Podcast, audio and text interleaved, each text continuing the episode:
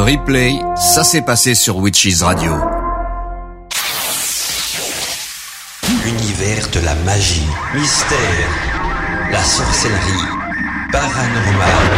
Émission séparée par les libres antennes. Les débats et libre antenne. Bien, bienvenue mes amis dans l'émission Débat Libre Antenne. On se retrouve donc euh, toute l'équipe euh, des Débats Libre Antenne pour un sujet très passionnant ce soir parce que nous allons vous parler donc euh, du mystère le, de Rennes de Château. Une émission, un, plutôt un thème d'émission qui a souvent été traité déjà dans, je crois que si mes souvenirs sont bons, d'après ce qu'Ilia Rose m'a dit, donc dans de l'autre côté du miroir par Michael également. Et puis il y a beaucoup de vidéos qui circulent sur YouTube, mais ce soir on va un petit peu donc essayer avec notre ami Ludovic, donc euh, de débroussailler tout ça. Mais avant tout, donc euh, commençons par un petit tour de table et faisons les présentations. Et on va peut-être commencer par Ludovic cette fois-ci. Bonjour Ludovic, Ludovic donc de la chaîne Arcana, content de t'avoir de nouveau parmi nous dans les débats et libre antenne. Tu fais partie maintenant un petit peu donc de, la famille hein, de ce côté-là parce qu'on t'invite euh, souvent et c'est un grand plaisir encore de t'avoir avec nous ce soir pour un débat libre antenne sur un thème et un sujet donc si passionnant et qui a fait couler beaucoup d'encre aussi au niveau de la littérature. Eh ben bon, bonsoir euh, Mandala, c'est toujours un plaisir hein, de, venir sur la radio, donc euh, euh, rassure-toi, je suis tout à fait heureux d'être ici avec tous les auditeurs ce soir. Alors oui, Rennes-le-Château, sujet passionnant. Rennes-le-Château, l'énigme de Rennes-le-Château, l'affaire de Rennes-le-Château, les mystères de Rennes-le-Château, on peut ouvrir ce sujet avec plusieurs portes différentes. Et je n'ai pas la prétention qu'on puisse toutes les ouvrir ce soir on va déjà essayer de, de, présenter un petit peu cette affaire pour ceux qui ne la, la connaîtraient pas. Et puis tout d'abord, bah, pour me présenter un petit peu, je vous rappelle, pour ceux qui ne me connaîtraient pas, que je suis euh, vidéaste et auteur.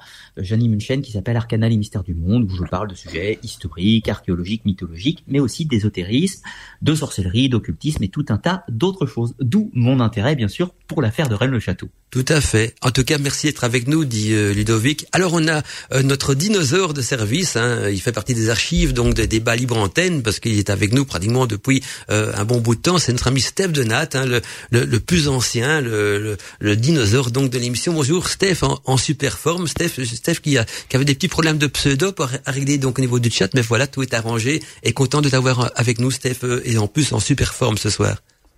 Eh ben merci de l'accueil, c'est gentil. oui, en super forme, presque quoi. J'ai récupéré de ma ma triste de mon triste décès, voilà. Bah oui, c'est vrai que de compagnie. C'est vrai que on en a discuté cette semaine. Euh, Steph, il a, il a un petit peu le cœur en panne parce qu'il a perdu sa chatte qu'il avait donc depuis euh, quand même de nombreuses années. Et c'est vrai, je peux pense que c'est un animal parce que de compagnie, c'est notre meilleur ami. J'ai la même chose avec mon chien qui, qui a déjà 18 ans, qui qui commence à, montrer des, des gros signes de faiblesse et de vieillesse. En tout cas, tu sais que je suis de tout cœur avec toi Steph, pour, euh, pour ton chat. J'espère que l'émission de ce soir pourra un petit peu te changer les idées de ce côté-là. Tout à fait, mais c'est pour ça que je suis là d'ailleurs. Voilà, tout à fait. Changer les idées. C'est un, un petit bouffée d'oxygène, comme on dit. Et alors, notre voix féminine, Elia Rose, donc euh, également qui est une experte en beaucoup de domaines et qui est une grande passionnée aussi et qui a fait son apparition donc euh, grâce à Mickaël dans les débats libres antenne et qui à présent donc fait partie également de manière intégrante de l'équipe des débats libres antenne et en plus donc elle est très sympa, très professionnelle. Bonjour Elia Rose, comment vas-tu? Et comment s'est passée ta semaine à, toi Elia Rose? Bonsoir Mandala et bonsoir à tous et à toutes. Bah écoute, ma semaine s'est bien passée. Et puis là, je suis contente en fait d'être présente sur cette émission puisque j'avais déjà effectivement participé à, à une émission sur Anne-le-Château, donc de, de l'autre côté du miroir. Et donc c'est vrai que c'est un sujet passionnant et je pense que je vais apprendre encore beaucoup de choses ce soir euh, par Ludovic. Voilà. Je pense qu'on euh, peut faire des, centaines d'émissions. On fera peut-être jamais le tour d'une histoire aussi passionnante.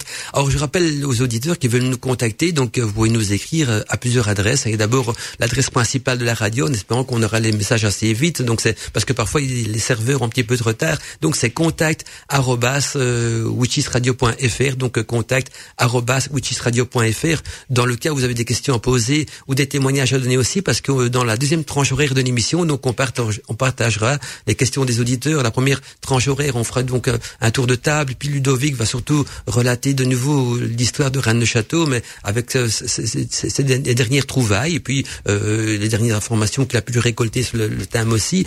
Et donc, les auditeurs peuvent déjà écrire dans cette première tranche horaire, donc contact ou bien également euh, sans oublier aussi mon adresse perso que je donne également, on sait jamais. Si vous préférez mon adresse perso, c'est mandala Et toi, Steph aussi, je pense que tu as une adresse mail, euh, on peut te contacter si on veut te poser des questions. Euh, oui, je crois que c'est Steph. Alina a mis tout simplement Steph, euh, witchesradio.fr. Ok, donc Steph, witchesradio.fr. Voilà, donc pour nous contacter, n'hésitez pas, posez vos questions, tout ce que vous voulez. Et dans la seconde tranche horaire de l'émission, je ferai un petit tour donc de, des questions les plus pertinentes de la boîte mail et on les partagera donc euh, sur l'antenne. Alors Ludovic, ben, on va commencer par toi. Je vais donner la parole de manière à ce que tu puisses déjà euh, remettre l'histoire de Rennes de Château dans son contexte, refaire un, rencontre, relater, je veux dire, refaire un petit résumé. Qu'un résumé, j'aime pas trop ce terme-là. Je préfère qu'on y qu'on y va à fond parce que il y a des auditeurs qui connaissent le sujet, il y a des auditeurs qui vont le découvrir ce soir grâce à toi, Ludovic, et puis il y a des auditeurs aussi qui sont peut-être euh, perdus dans telles toutes ces pistes, toutes ces branches. Moi, je vois un petit peu le mystère de Rennes-Château comme un arbre avec toute une multitude de branches, et, ce qui, et en débroussaillant les branches peut-être inutiles, on arrivera, en espérant qu'il restera quelque chose quand même, on arrivera peut-être comme un entonnoir à, à, distiller le tout vers euh, un semblant de vérité. Alors, euh, Ludovic, ben voilà, je te laisse la parole. Encore un grand merci d'être là avec nous ce soir. Et en plus, tu connais bien la région et tu viens de me dire hors antenne que tu y vas souvent en vacances, donc c'est une aubaine pour nous. Et donc voilà, fais-nous un beau petit résumé, explique-nous un petit peu euh, tout ce que de ton côté, vu que tu un expert dans un expert dans le domaine, tu as pu donc euh, trouver sur le sujet, peut-être des choses même qui sont pas forcément relatées euh, dans les livres. Ben écoute, merci beaucoup euh, Mandala. Je, je, ne suis pas persuadé que le terme euh, expert soit adapté. Disons que je suis avant tout un, un passionné du sujet et accessoirement un chercheur. Et euh, la plupart des éléments que, que, je vais vous donner ce soir, je le dois aussi au travail de nombreux chercheurs. C'est surtout ça. je ne suis que que le continuateur, que le traducteur parfois de, de ce qu'ils ont ce qu'ils ont proposé. Alors certains d'entre eux sont aujourd'hui devenus des amis. Et la première chose quand on veut parler de le château, souvent, c'est qu'il faut commencer par présenter le pourquoi on l'a découvert. Alors moi j'ai eu la chance de découvrir euh, l'affaire de Rennes Château, j'avais à peu près 8 ou 9 ans, j'étais très jeune, et c'était euh, dans l'émission Mystère, certains d'entre vous se rappellent peut-être. L'émission Mystère, euh, début des années 90, qui avait diffusé un petit reportage qui présentait Rennes le Château, et pour l'anecdote, dans ce reportage, celui, enfin l'expert de l'époque qui, présentait cette affaire, c'était un chercheur qui s'appelait Jean-Pierre Monteil, qui est toujours euh, parmi nous aujourd'hui et qui aujourd'hui est devenu un très bon ami, si je puis dire. Donc comme quoi, malgré les années et tout ça, j'ai découvert René Château il y a bah, presque presque 30 ans avec tout ça. Et aujourd'hui, j'ai la chance de pouvoir aller régulièrement sur place, discuter avec les intervenants, discuter avec les chercheurs, partager euh, et hypothétiser avec eux, si je puis dire, sur cette affaire. Alors après, ça serait intéressant que, que, les auditeurs puissent nous dire aussi, et, vous tous, hein, Mandala, Elia Rose et, Steph, euh, que vous nous disiez aussi comment vous avez découvert Rennes le Château. Mais pour le moment, partons un petit peu pour faire un voyage. On va tenter de résumer ou de raconter l'affaire de Rennes le Château en se basant tout d'abord sur le livre de Gérard de Sède, L'Or de Rennes, qui est sorti en 1900, 1967. Euh, C'est le premier livre qui traite de l'affaire euh, de Rennes-le-Château et qui raconte la vie insolite de l'abbé Béranger Saunière. Alors, quelle est cette histoire? Tout d'abord, Béranger Saunière est né au 19e siècle, il est né en 1852 dans un petit village qui s'appelle Montazel, c'est dans l'Aude, à quelques kilomètres de Rennes-le-Château. Il vient d'une famille, euh, une famille plutôt aisée. Hein. Il fait partie d'une famille plutôt aisée. Il y aura de nombreux enfants. Lui et son frère Alfred vont tous les deux entrer, euh, entrer au séminaire. Ils vont faire prendre le chemin de la prêtrise, hein, tout simplement.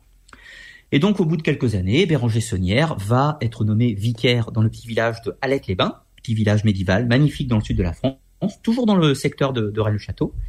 Et puis un petit peu plus tard, donc en 1879, si je ne vous dis pas de bêtises, il va être nommé, euh, enfin, il va être nommé prêtre et il va prendre sa première paroisse dans un petit village qui s'appelle Le Clat. Alors c'est un lieu complètement isolé, désert, il n'y a quasiment personne, c'est très triste, mais heureusement, quelques années plus tard, après avoir fait ses preuves, si l'on peut dire, l'abbé Béranger Saunière va être nommé dans le petit village de Rennes-le-Château. Alors, pour ceux qui ne connaîtraient pas la région, Rennes-le-Château, nous sommes dans les contreforts des Pyrénées, dans le massif des Corbières. Nous avons une vie, une vue sur les massifs pyrénéens. C'est un petit village complètement isolé, il n'y a qu'une seule route pour s'y rendre. Et encore, aujourd'hui, on peut s'y rendre en voiture. Mais à l'époque, c'est un chemin euh, de terre, un petit chemin de randonnée pour se rendre à Rennes-le-Château. Donc c'est extrêmement euh, délicat, c'est très isolé comme endroit. Donc à l'époque où Béranger Saunière devient euh, curé de cette petite église, il y a à peu près euh, 200-300 habitants, donc ce n'est pas très très très peuplé. C'est assez isolé, mais quand même moins que son village précédent. En revanche, il va avoir une petite déconvenue. C'est qu'au moment de son arrivée, donc on est en 1885, au mois de juin, juillet, si je vous dis pas de bêtises, on est à l'entrée de l'été, l'église est dévastée. C'est-à-dire que c'est une ruine, elle prend l'eau, tout est cassé à l'intérieur, c'est dans un état absolument pitoyable. Donc euh, ce jeune euh, abbé, qui a 33 ans, comme l'âge du Christ pour la petite anecdote, va rapidement chercher à prendre ses marques tout d'abord, mais également à restaurer son église. Alors il met, euh, il met tout d'abord ses économies personnelles, qui sont quand même assez conséquentes, hein, et puis il fait un petit emprunt à la mairie pour tenter de, de parer au plus urgent, restaurer le toit, etc. Tout ça. Mais les ennuis vont commencer à intervenir dès le départ, c'est-à-dire que nous sommes à la fin du 19e siècle, en 1885, et c'est la période de conflit, si l'on peut dire, entre euh, l'État et entre l'Église. Nous ne sommes pas encore à la période de la loi de séparation de l'Église et de l'État en 1905, mais on est dans la période de tumulte, on va dire. Ce qui fait que pendant euh, les élections législatives de cette époque, l'abbé Béranger Saunière, dans sa paroisse, va faire une prêche totalement enflammée contre les républicains et il va être sanctionné par sa hiérarchie et il va être exilé de son village de Rennes-le-Château. Alors il va partir, euh, va partir dans la ville de Narbonne. Alors pourquoi il part là-bas Tout simplement? Parce qu'il a son frère Alfred Saunière, donc je vous rappelle, hein, euh, qui a aussi fait le séminaire, qui était membre d'une institution qui s'appelle le Cercle catholique de Narbonne et qui a réussi à trouver un emploi euh, provisoire pour Béranger Saunière où il va pouvoir donner des cours au petit séminaire. Donc ce qui lui assure un revenu pendant ces quelques mois d'exil, si l'on peut dire. Six mois plus tard, il revient dans le village de Rennes-le-Château, mais là, il se passe quelque chose. Il a reçu des dons. Des dons venant de personnes euh, importantes. On a même dit la comtesse de Chambord. La comtesse de Chambord qui, pour l'anecdote aussi, était la veuve du prétendant euh, au trône de France, qui s'appelait Henri euh, de Chambord. Et donc, avec cette somme d'argent, puis quelques autres dons, euh, notamment euh, Madame Cavaillé, une autre personne de l'aristocratie, qui va euh, lui faire le présent d'un maître-hôtel, c'est-à-dire un nouvel hôtel, pour son église d'une valeur d'à peu près 1000 francs. Donc, Béranger Saunière fait les premières restaurations dans son église, il remplace le maître-hôtel, et donc là, nous sommes au début de l'année 1887. Lorsqu'il remplace le maître-hôtel, il fait une découverte. Il trouve une petite marmite, une marmite remplie de pièces d'or, et apparemment des parchemins. Alors, très content de cette découverte, il chasse les quelques ouvriers qui étaient avec lui, il tente de, de décoder ces différents parchemins, il n'y arrive pas, et là, d'après le récit que nous fait Gérard de Sède de la ville de Béranger-Saunière, ce dernier serait parti à Paris pour faire traduire les manuscrits. Il revient quelques mois, enfin quelques temps plus tard. On ne sait pas hein, ce que contiennent ces manuscrits à ce stade, bien sûr. Et il va commencer à entreprendre des fouilles dans son église, mais également dans le cimetière. Alors ça, on, a la certitude qu'il a vraiment fouillé le cimetière puisqu'il y aura une plainte euh, de la part des habitants du village qui vont se plaindre que le curé, fait des fouilles dans le cimetière, ce qui n'est quand même pas banal. Mais pour revenir un petit peu euh, aux premières aux premières découvertes, nous sommes donc à l'année 1888 euh, à ce stade. Il a trouvé cette marmite d'or, il a trouvé quelques parchemins, il commence à avoir un tempérament un petit peu mystérieux. Certains disent qu'il s'absente du village, il part avec une, une, un grand sac, il ramène des pierres, il fait des constructions. Et là, il va commencer à transformer son église, transformer le territoire, le terrain qui se trouve autour de l'église, et il va progressivement acheter même des terrains pour faire construire des bâtiments. Alors, je n'ai pas euh, vous résumer toute l'histoire de tous les monuments qu'il va euh, qu'il va édifier au fur et à mesure, mais il faut considérer qu'à partir sensiblement des années 91, enfin 1891-92, il commence à faire les transformations à l'extérieur de l'Église et à l'intérieur de l'Église. Et en 1897, là, il transforme tout l'intérieur de l'Église. Il y a de nouvelles statues, de nouvelles fresques, de nouvelles peintures, un nouveau chemin de croix, etc. Tout est transformé. Mais les choses ne s'arrêtent pas là à partir de l'année à peu près 1900, le projet commence un tout petit peu avant, mais vers 1900, il achète tous les terrains qui se trouvent euh, dans la partie ouest de Rennes-le-Château, qui sont à côté de l'église, et il fait édifier une villa néogothique, une tour néogothique, une verrerie, une volière pour des oiseaux, de grands jardins, des potagers, tout un belvédère fortifié, typique de l'architecture encore une fois néogothique, une citerne, et il fait même aménager une route carrossable pour le village. Donc, euh, sous-entendu, les carrosses et plus tard les voitures pourront passer. Donc, la question à ce stade, c'est comment l'abbé Saunière a pu, a-t-il pu trouver les moyens, les finances pour bâtir tout cela? Bien évidemment la restauration de l'église, mais également tout ce domaine somptueux euh, qui n'était pas du tout à la mesure des revenus d'un curé euh, de petit village de l'Aude, bien sûr.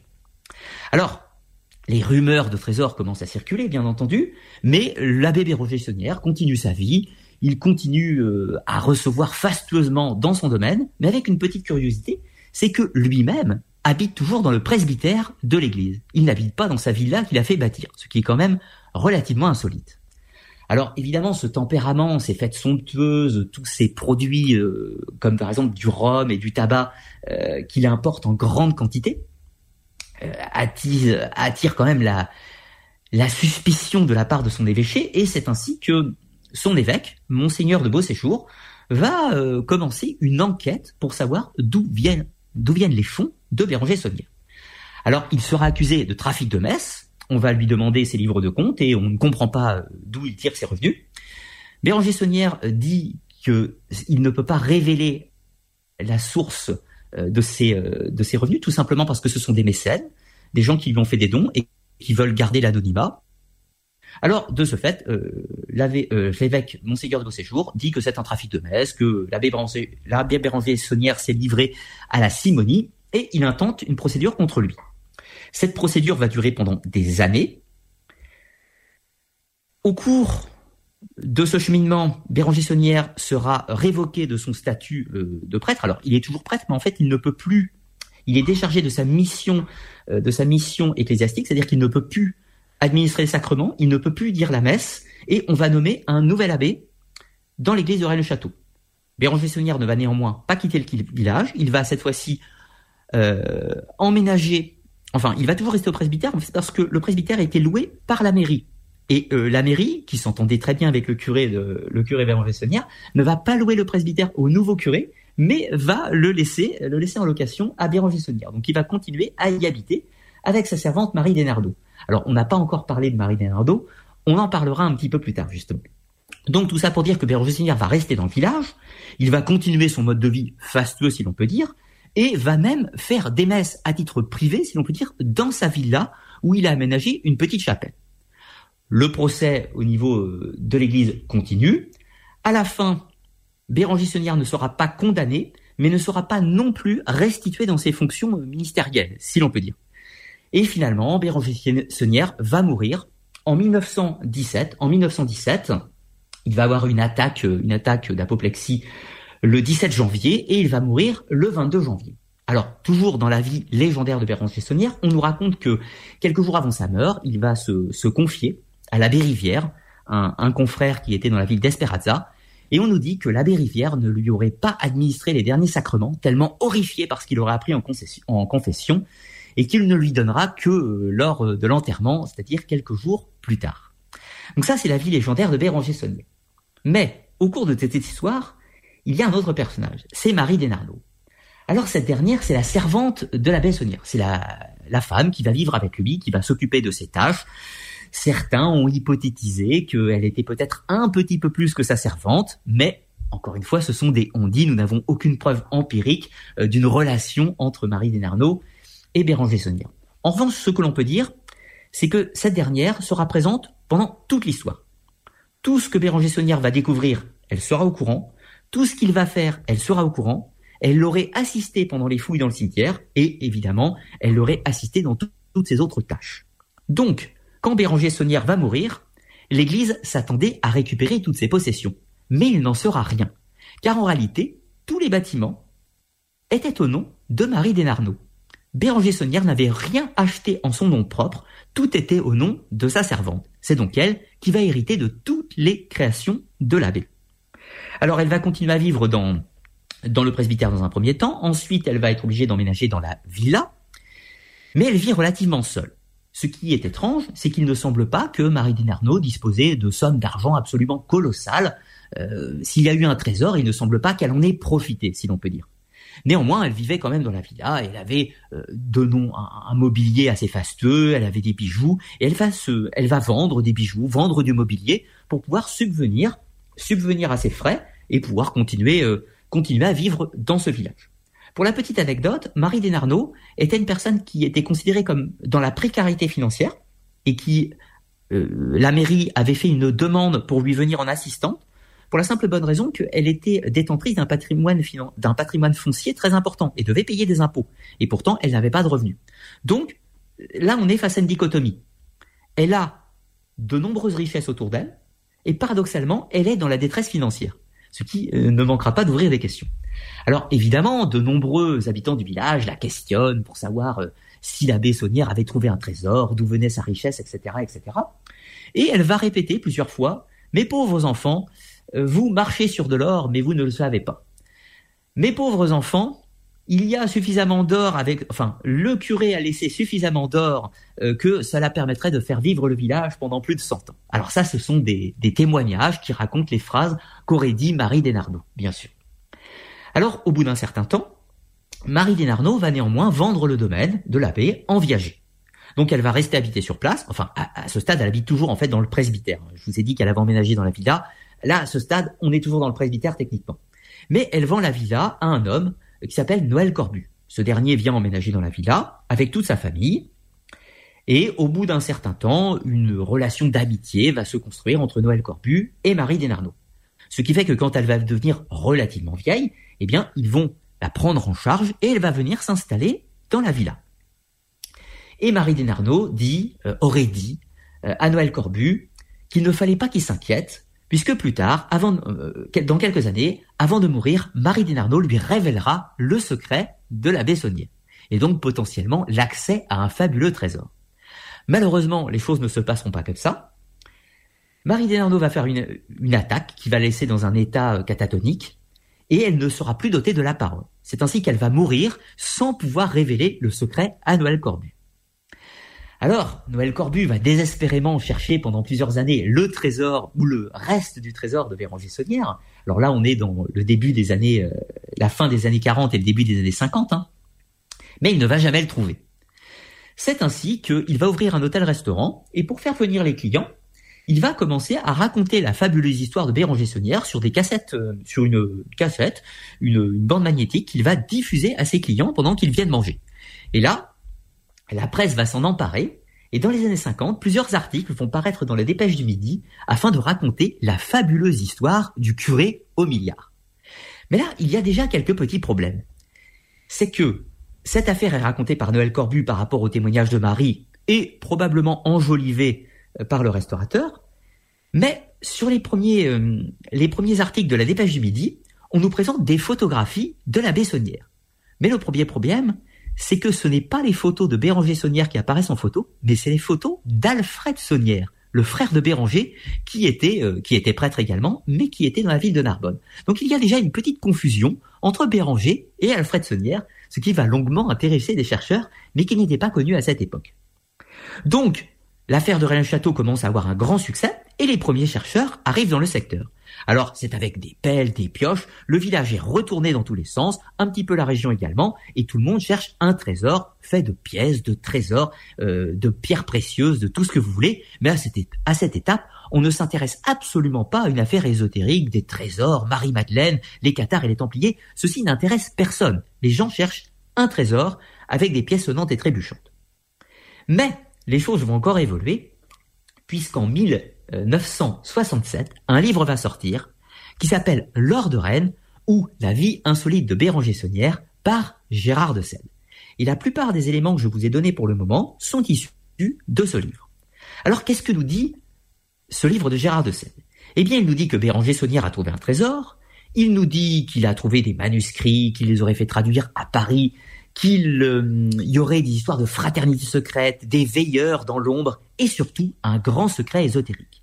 Puisque Béranger Saunière n'aurait pas simplement trouvé un trésor, il aurait trouvé un grand secret, et il l'aurait codifié à l'intérieur de son église. Tous les éléments qu'il aurait rajoutés, les statues, le chemin de croix, les peintures, les fresques et même le domaine, la tour néogothique, la tour Magdala, la tour en verre, c'est-à-dire euh, la, euh, la, tour en verre et la villa Béthanie, donc tous les monuments de la Bessonnière, seraient en fait un code qui révèle le secret d'un grand trésor. Mais comprenez bien que c'est la première fois, c'est-à-dire en 1967, que cette interrogation va apparaître. Et donc l'affaire de Rennes-le-Château va complètement se modifier. Avant, nous avions des chercheurs avec des pelles et des pioches, et maintenant, nous avons des personnes qui vont tenter de décoder l'énigme ésotérique de Béranger Saunière et de Rennes-le-Château. Donc voici, pour faire simple, l'histoire résumée ou le premier voyage dans l'affaire nébuleuse, si l'on peut dire, de Rennes-le-Château. Ben, merci euh, Ludovic. Euh, voilà, en tout cas, c'est vraiment passionnant. Et c'est vrai qu'en début d'émission aussi, tu avais posé la question. Donc, euh, comment est-ce que on a découvert nous Enfin, comment est-ce qu'on a entendu parler de Rennes Château la première fois? Donc, on peut peut-être faire un petit tour, un petit tour de table aussi, en commençant par euh, puis Steph Donat, et je vais bien terminer ensuite donc ce tour de table, hein, si vous êtes d'accord. Donc, Elia de ton côté, comment est-ce que tu as découvert donc l'énigme ou le mystère de Rennes Château la première fois dans ta vie? Et quels sont les bouquins que tu as pu lire aussi entre-temps, évidemment alors c'est vrai que Rennes-le-Château, j'en avais entendu parler parce que ma sœur à l'époque de la primaire était, était allée à Rennes-le-Château vu que nous habitions à Toulouse. Et, euh, et après c'est vrai que j'ai vraiment découvert le mystère de Rennes-le-Château et donc toute cette histoire. Euh, bah justement, je parlais tout à l'heure de l'émission euh, que nous avions fait avec Michael et Sandrine donc sur Rennes-le-Château l'année dernière enfin cette année pardon même. Et, euh, et, donc voilà donc après je n'ai pas lu de livre mais euh, je me suis documentée euh, sur bah, sur internet en fait et sur plusieurs sites de Rennes le Château en fait voilà qui expliquaient toute l'histoire. Et donc c'est vrai que c'est il y a beaucoup de questions en fait beaucoup de questions voilà certaines que je poserai tout à l'heure mais voilà comment j'ai découvert tout ça. Tout à fait. Et toi, Steph, comment est-ce que tu as découvert Rennes Château et aussi donc quels sont les types de livres que tu as pu lire euh, sur le sujet? Je sais que tu as un grand fervent de bouquins, donc je pense qu'il y a déjà quelques-uns qui sont passés euh, entre tes mains. Ben, moi, mon père euh, adorait toutes ces histoires parce que son son grand-père à lui s'était marié avec une fille de la région justement qui était proche de Rennes-le-Château. Donc toutes ces histoires, déjà, il connaissait à l'époque. Soi-disant, son grand-père aurait connu des gens de, de, l'histoire. Donc, euh, c'est une histoire qu'on connaissait dans la famille, entre autres ça, et puis la bête du Gévaudan. On était un peu, mhm. poursuivis par tous les mystères à la mode. Et donc, mon père avait le, fameux bouquin de la, de, le J'ai lu l'aventure mystérieuse. Et quand j'étais ado, je, je m'embêtais tellement dans le coin paumé en Aveyron où j'étais, ben, j'avais lu ça et puis j'avais été un peu surpris quoi de savoir que qu'il existait ce genre de choses. Et puis euh, j'ai revu plus tard après donc des reportages et à la télé. Et puis comme disait Ludovic, le fameux euh, mystère où, où il y avait la grosse mise en scène qui était assez sympa d'ailleurs, bon, qui expliquait un peu le mystère de Rennes le Château. Voilà, et puis progressivement, je me suis tenu à jour euh, avec le temps. Voilà. Et, et, au niveau bouquin, sinon, euh, ouais, l'émission Mystère, je me rappelle aussi, on, je crois qu'on l'a tous vu cette émission Mystère à l'époque. Euh, enfin, on les a. Il y avait toute une série d'émissions Mystère et dans tout le lot, il y avait également donc le, mystère de, la, de Reine de Château. Où il y avait un petit résumé donc de, de la vie de la, la Bessonnière. C'était sur, sur TF1 pour euh, ça s'appelait pas ça s'appelait pas TF1 à l'époque. Hein, c'était euh, c'était pas l'ORTF ou un truc comme ça, je ne sais plus maintenant. Ou c'était déjà TF1. déjà TF1. Ah, c'était déjà TF1. Quand tu regardes, tu verras, c'est marqué TF1. On est en ah, 92, 80, 91, 92 dans ces zones. Ah ouais, c'est déjà TF1, tout à fait. Et donc euh, voilà. Sinon, tu avais lu quelques bouquins aussi intéressants, Steph. Non, tu m'avais parlé également donc l'énigme sacrée et d'autres trucs en plus ou juste. Euh, ouais, il y avait la race fabuleuse qui racontait un peu l'histoire. Parce qu'en fait, tout ça, bon. Euh, on y viendra, c'est lié un peu aussi au, pouvoir, à la monarchie, etc. Oui, je, pense, Steph, euh, je vais te laisser continuer juste pour te dire que là, tu mets le doigt sur un point essentiel, c'est-à-dire les phases de l'affaire dans le château, ce qu'on va devoir apporter après, puisqu'il y a des 8 ou 900 livres hein, qui ont été écrits sur euh, Rennes le Château. C'est une affaire vraiment, vraiment qui a eu un succès. Mais ce qui est très important de considérer, c'est qu'il y a des grands changements au milieu de cette affaire et des moments qui ont rendu caduque énormément, énormément de recherches. Mm-hmm. Des fausses pistes, on pourrait qualifier ça des fausses pistes, Ludovic? Euh, de, de, de, fausses pistes, de manipulation, de, de, construction, même, tout un tas de choses. C'est toute la difficulté d'affaire dans le château, c'est que c'est plusieurs affaires en une. Ah, ok, d'accord. Tiens, Steph, j'ai une question encore à te poser. Est-ce que tu es déjà allé également donc en vacances ou dans la région de Rennes-le-Château? Euh, non, j'y suis pas allé. Jamais. J'ai un copain qui habite Couisa, qui est juste à côté, Mhm. et qui m'en a parlé, euh, un très bon ami, mais euh, j'ai jamais eu envie d'y aller en fait. Je connais un peu le secteur et c'est tellement paumé. euh. Donc on est trois. tu sais, quand tu regardes à la télé, euh, tu, il y a pas grand chose à voir. Bah, c'est joli comme coin déjà aussi. c'est- Voilà, Donc on, sympa, c'est vrai, c'est un paysage pas possible, mais on est trois dans l'émission, on va arrêter. Donc Ludovic, Eliaros et moi-même. Donc euh, Ah, euh, non, non, moi je, je, je connais, mais je, je n'y Ah, suis pas encore allée. t'as pas quoi mais non euh, plus. ça ne saurait tarder. Bah, je te si tu veux, conseille. moi quand je suis en vacances, je fuis les, les coins paumés comme ça, parce que comme dans ma... T'habites dans un coin paumé. Voilà. En fait, Steph, pour la vacances, ville, tu vois. voilà, tu vas dans les grandes villes, toi, pour tes vacances. Voilà, exactement, c'est l'inverse. Voilà. Ah ouais, tout à fait. De, je sais pas, t'as quoi un truc à rajouter, Steph, avant que je parle également Non, non, non, non, vas-y. Ah bien, je vais parler de mon parcours à moi. Donc moi, la première fois que j'ai entendu parler donc de- du mystère de Rennes Château, c'est quand j'étais ado, j'étais étudiant et je me rappelle donc euh, on avait on, on a plusieurs cours de langue en Belgique, on a cours de néerlandais, cours cours d'anglais et cours de français aussi. Et au cours de français, on devait de temps en temps donc euh, c'était une, une fois par mois lire un bouquin, lire un livre et puis venir l'expliquer devant la classe sous forme euh, d'élocution, raconter l'histoire, dire si nous a plu ou pas. Et donc je j'étais quand même assez difficile au niveau des bouquins parce que euh, tout le monde prenait les, les classiques, hein, Jules Verne et compagnie. Moi, c'était pas trop mon truc. Alors j'ai- j'étais tombé là-dessus. C'était l'or de Rennes de Château, donc de Gérard de Sète, ce petit livre dans la collection j'y ai lu. Euh, j'ai- J'avais lu le résumé derrière, dit ça me plaît. Voilà, c'est le genre d'histoire que j'ai envie de dire. Alors je l'ai dévoré ce livre, mais non, j'étais ado, donc euh, avec les connaissances d'époque, j'ai dû le lire au moins deux ou trois fois ce, ce bouquin. Donc j'étais déjà passionné. Et puis tout un tout un temps, à l'époque, il n'y a pas grand-chose comme bouquin sur le sujet. Il y avait aussi euh, des- des- une revue qui s'appelait L'inexpliqué, qui avait un fascicule également, je, je me souviens bien, qui traitait donc de la Bessonnière et de, son, de son euh, prétendu trésor. Je toujours dis prétendu parce que on ne sait pas exactement encore euh, quoi. On va essayer de peut-être d'en savoir plus ce soir. Et puis par après, donc euh, beaucoup plus tard, il y a eu l'émission Mystère qui a à nouveau relaté ça. Et c'est à ce moment-là que j'ai commencé donc à nouveau à me réintéresser au sujet et à m'entourer donc de bouquins. Et puis donc euh, j'ai entre les mains au niveau des livres donc euh, l'énigme sacrée. J'ai également eu la clé du mystère donc de Rennes de Château par euh, Henry euh, Lincoln et alors aussi euh, d'autres bouquins peut-être plus ésotériques. Je vais pas les donner tous parce qu'il y a des bouquins qui qui, qui, qui, sinon je, je, je, je, j'en dis que j'ai même peut-être pas lu en entier.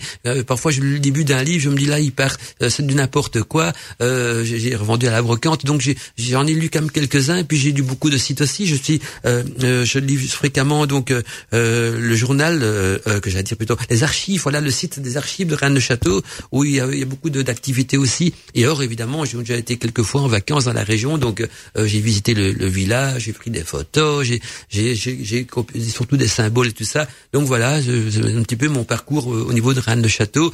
Euh, sans- mais j'y allais souvent en vacances, pas rien que pour le village de Rennes de Château. hein, c'est toute la région qui est magnifique. Il y avait le pic de Bugarage, euh, le village de Rennes les Bains, qui est aussi euh, souvent relié à l'affaire de Rennes de Château, si je me trompe pas.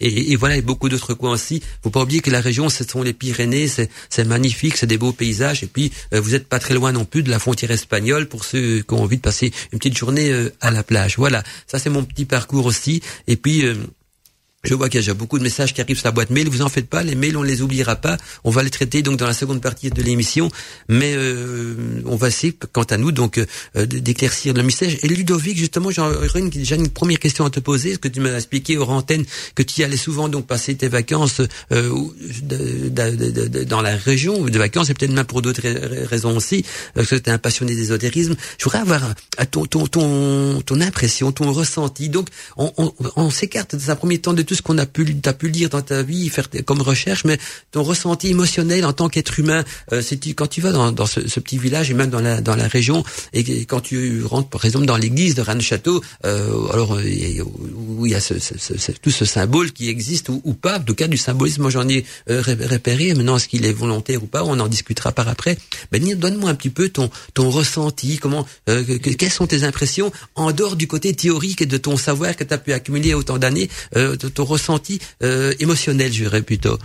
Je, je, je- je pourrais te répondre maintenant, Mandala, mais je pense que c'est une énorme erreur. Ah. Surtout sur l'affaire de Rennes-le-Château. Et je vais Mhm. t'expliquer pourquoi. Mmh, D'accord. Parce que si j'explique mes ressentis, mes impressions sur site, Mhm. cela va fausser tout ce que je vais raconter. Oui alors, on va peut-être le mettre en parenthèse. Je, m'en excuse. Hein, Non, non, Le problème, c'est que si je commence à, à ouvrir les questions euh, ésotériques Mhm. sur l'affaire de Rennes-le-Château et mes, mes ressentis dans un cadre ésotérique, Mhm. euh, on, on va partir sur le postulat qu'il y a de l'ésotérisme à Rennes-le-Château. Ah oui, oui, la d'accord. Je, Mhm. je- je sais pas si tu comprends ce que je veux dire.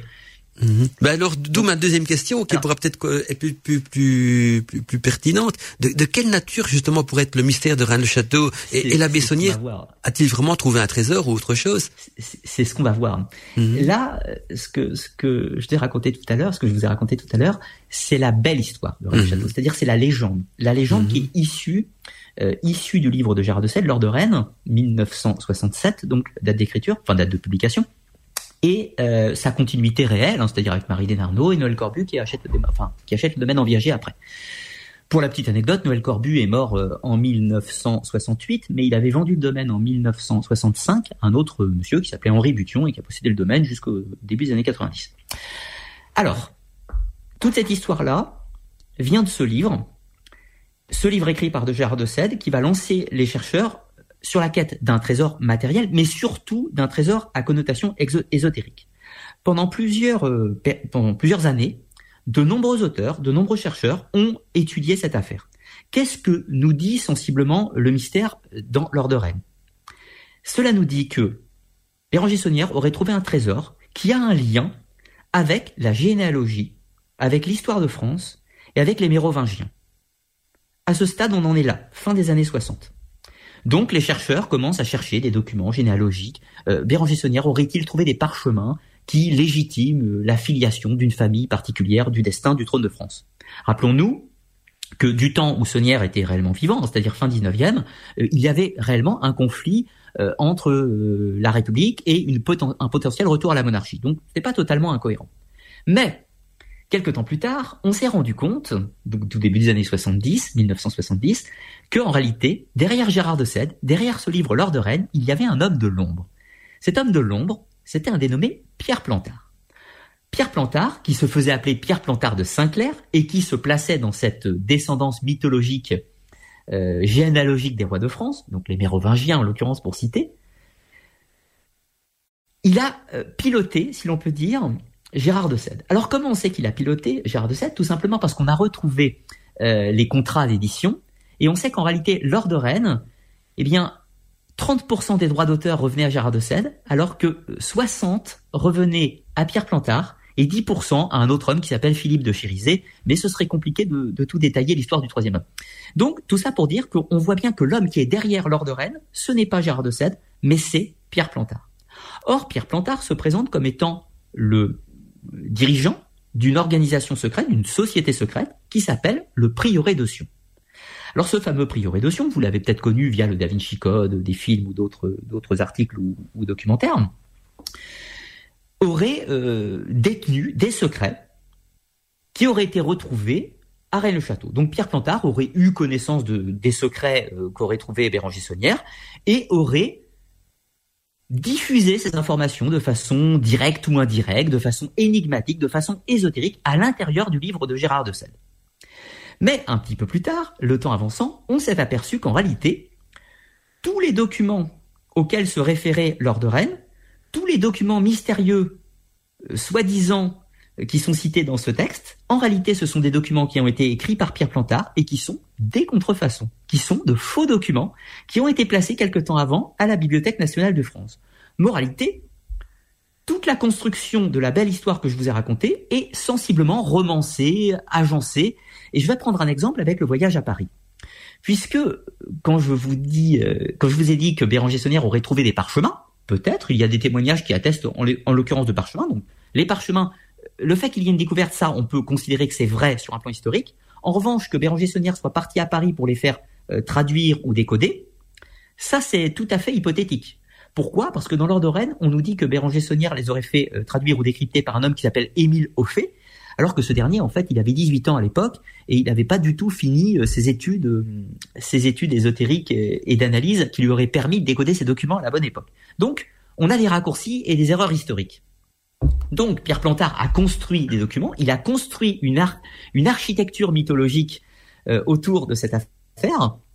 Et donc, à ce stade, en réalité, on a deux affaires. L'affaire de Béranger Saunière bien réelle et de sa potentielle découverte, et l'affaire de Pierre Plantard avec cette construction ésotérique qui est née dans les années 60. Est-ce que les deux affaires ont un lien? C'est possible, mais ce n'est pas certain. C'est-à-dire, il est tout à fait possible que Pierre Plantard ait véhiculé une énigme à caractère ésotérique en la superposant à l'histoire bien réelle de Béranger Saunière, si vous voyez ce que je veux dire. Alors, avançons encore un petit peu dans le temps.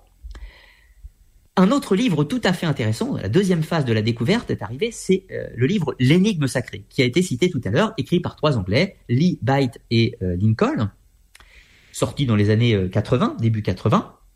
Et ce, livre va plus loin parce qu'il reprend tous les éléments de l'ordre de Rennes, si ce n'est qu'il raconte que c'est une histoire de généalogie, mais pas seulement des rois de France, puisqu'en réalité ces mêmes rois de France, les mérovingiens, seraient de la descendance de Jésus et de Marie-Madeleine. Alors clac, là on passe d'une étape supérieure. Les rois de France ne seraient plus seulement les héritiers légitimes du trône de France, mais en plus ce seraient les descendants de Jésus, ce qui est quand même pas mal. Donc on rajoute ces éléments, mais on ne prend pas en compte que tous les éléments euh, apportés par Pierre Plantard sont de faux documents. Donc l'histoire de la recherche continue, puis à la fin des années 80 et début des années 90, cette fois-ci on a bel et bien identifié totalement toute la construction de Pierre Plantard, donc ce qui invalide euh, l'histoire légendaire de l'or de Rennes et ce qui invalide de facto également toute l'histoire de l'énigme sacrée. Donc moralité, au début des années 90, on a l'histoire d'un trésor, on a l'histoire d'une généalogie avec les rois mérovingiens, on a la généalogie de Marie-Madeleine et de Jésus, ce qui fait qu'au début des années 90, on recherche le tombeau de Jésus, on recherche le tombeau de Marie-Madeleine, on recherche le trésor des Templiers, on recherche le trésor des Cathares, on recherche le trésor des Visigoths, on recherche 50 trésors différents, tout ceci issu d'une succession de livres qui ont été pilotés par un homme appelé Pierre Plantard et une soi-disant société secrète qui s'appelle le Prieuré d'Otion. Mais dans cette affaire-là, où se trouve la vie réelle de Béranger Saunière Quels sont les éléments factuels historiques qui peuvent être dissociés de toute l'histoire mythologique qui a été créée par Pierre Plantard et les manipulations successives Nous en sommes là, du moins au début des années 90.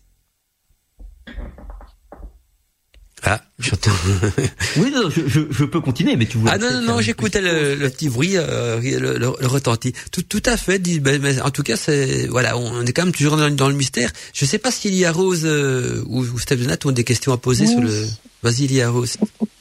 J'aimerais en fait savoir comment euh, comment tu décrirais justement l'abbé Saunière en fait, ce personnage. Euh. Sa personnalité. Ouais. Alors ça, je pense que avec ta question, Elia Rose, tu touches le cœur réel de l'affaire de Rennes-le-Château. Euh, je, je t'y réponds, juste une toute petite digression de, de 10 petites secondes. Euh, ce qui à ce stade qui me semble important de comprendre, c'est qu'il y a euh, à ce stade deux affaires. L'affaire de Béranger Saunière, qu'on va appeler l'affaire de Rennes-le-Château, et l'affaire Pierre Plantard, qui concerne toute l'énigme ésotérique et toute la construction, la généalogie, Marie-Madeleine, etc. Je pense qu'à ce stade, il faut dissocier un petit peu les deux affaires. Peut-être qu'elles se rejoignent et se croisent sur certains aspects, mais quand même avoir deux tiroirs différents pour ranger les affaires. Alors du coup, Béranger Saunière, c'est un homme déjà qui est, euh, c'est un homme de caractère, c'est un sanguin, il a de la poigne, il a un tempérament impétueux, fougueux, euh, il n'hésite pas à dire ce qu'il pense, il n'hésite pas à, même euh, empoigner et peut-être même aller jusqu'à l'affrontement physique dans certains cas. C'est un homme de conviction, monarchiste. C'est un homme qui fondamentalement aime sa, région, aime son territoire, il parle en patois avec ses, avec ses ouailles, hein, avec son public. C'est un homme également d'argent. C'est un homme qui va, dans sa vie réelle, hein, par les documents qu'on dit, auxquels on dispose aujourd'hui, c'est un homme qui va vendre euh, de nombreux objets. Il va faire par exemple du commerce, du rhum. Il commande du rhum euh, dans les îles. Il les importe en quantité colossale, hein, avec plusieurs plusieurs barils, et il les revend. On sait qu'il fait euh, des collections de timbres et qu'il en revend. On sait qu'il collectionne euh, des spiritueux, enfin qu'il euh, commande des spiritueux. Il fait du commerce de spiritueux. Il en, il en vend également. On sait qu'il fait du commerce de tout champ, si je puis dire. C'est un homme qui aime l'argent, qui aime les bons produits, qui les vend, qui les achète, etc. dans tous les sens. C'est un homme qui aime les réceptions, qui aime les fêtes fastueuses. Il s'entoure de belles personnalités, les notables de l'Aude, mais également les gens plus modestes. Il entretient de bonnes relations avec ses confrères, pour certains d'entre eux. On sait également à ce stade qu'il a réellement découvert euh, des choses. Alors, on, ne peut pas savoir dans quelle proportion, mais Béranger Saunière a offert des objets de valeur à des confrères. Euh, par exemple, il a offert au prêtre de, au, prêtre de Saint-Paul de Fenouillet, un petit village qui se trouve dans le Pyrénées-Orientales, il a offert un magnifique calice. c'est difficile d'estimer la valeur de ce calice, mais on sait euh, que c'est un objet qui est ancien. Ensuite, on va retrouver dans de nombreuses familles euh, des villages avoisinants, c'est-à-dire à Cuisa, Esperanza, à Quillan, on va trouver des gens qui ont euh, été nantis euh, par l'abbé, deux pièces, peut-être romaines, peut-être autres. Donc, il est clair que l'abbé Saunière a découvert quelque chose. Peut-être cette fameuse marmite, peut-être peut-être un trésor un peu plus conséquent, mais en tout cas, il a disposé d'objets. Et il en a fait profiter euh, son entourage ou les gens qui aimaient bien. Donc c'est un homme qui avait une vie sociale épanouie, qui avait des relations, qui aimait offrir des cadeaux, mais qui aimait aussi l'argent et qui a eu une, part d'ombre, si l'on peut dire, c'est qu'il a une sorte de double vie. Il a cette vie de curé, mais également cette vie de luxe, un petit peu d'homme du monde, si l'on peut dire. Voilà un petit peu pour traduire son tempérament. C'est quand même assez éloigné de l'image euh, d'un prêtre, enfin d'un curé en définitive, sa personnalité. Oui, oui, non. C'est-à-dire que euh, je vais prendre un exemple. Je vais citer l'abbé Prévost. L'abbé Prévost, euh, qui a sévi au Canada, euh, dans les mêmes époques que Saunière. C'est un homme qui a créé toute une congrégation religieuse, qui a créé tout un système de mécénat par des messes, le fameux trafic de messes hein, dont, on reparlera tout à l'heure avec Saunière, dont on a accusé Saunière du moins. Après, est-ce qu'il était vraiment coupable? On va le voir tout à l'heure. Mais pour reprendre le cas de cet abbé Prévost, c'est un homme du monde qui visitait la bonne société, qui avait des plaisirs, qui aimait un petit peu les femmes, euh, qui aimait beaucoup l'argent et qui a entretenu tout un grand réseau de centralisation de messes. Alors, euh, comment ça marche en fait les messes à cette époque? C'est très simple. Une personne peut vous donner de l'argent pour dire une messe et euh, vous la dites forcément. Et si vous ne la dites pas, c'est on appelle ça trafic de messe. C'est-à-dire si vous récoltez de l'argent pour une messe mais que vous ne la dites pas, c'est ce qu'on appelle un trafic. Mais dans le cas de l'abbé Prévost, c'était pas tellement comme ça. C'est qu'en fait, il centralisait toutes les messes. Il l'utilisait après une petite rue, c'est-à-dire qu'au lieu de dire une messe pour un don, eh bien, il disait une messe pour 50 dons. C'est une sorte de petite combine pour en gros euh, dire un petit gagner du temps, si vous dire. Et euh, l'abbé Prévost va, obtenir des, sommes absolument considérables, absolument considérables, qui, sont largement au-delà hein, de, des constructions de la Bessonnière, puisqu'il va acheter des domaines, notamment en France, à Bagnères de de Luchon, etc. Tout ça. Donc, un curé qui a une vie mondaine, une vie de société, etc. Euh, je serais tenté de dire que c'est les tracas de l'homme. Euh, de l'homme au sens avec un grand H. Hein. C'est euh, l'individu qui se trouve dans une catégorie sociale, mais qui a des passions humaines, si je puis dire. Il y a, il y a justement un feuilleton. Insolite, mais c'est pas non plus rare, quoi. Dit Ludovic et Elia Rose aussi, je sais pas si vous l'avez vu, il y avait un feuilleton qui relate un petit peu le caractère, la personnalité de la Bessonnière. Je sais pas si vous avez, ça vous dit quelque chose, lors du diable.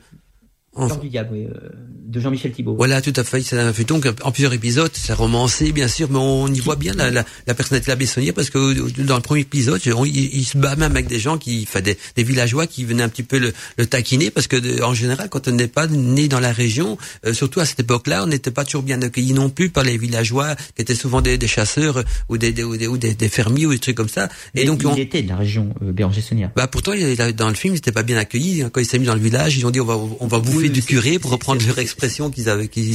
c'est romancé. Oui, oui, c'est romancé, hein, tout à fait. Il a été, il a été mal accueilli parce qu'en fait, on est dans ce. il n'a pas été accueilli parce qu'il n'était pas du village. Il habite Montazel, c'est mhm. à 3 km à vol d'oiseau.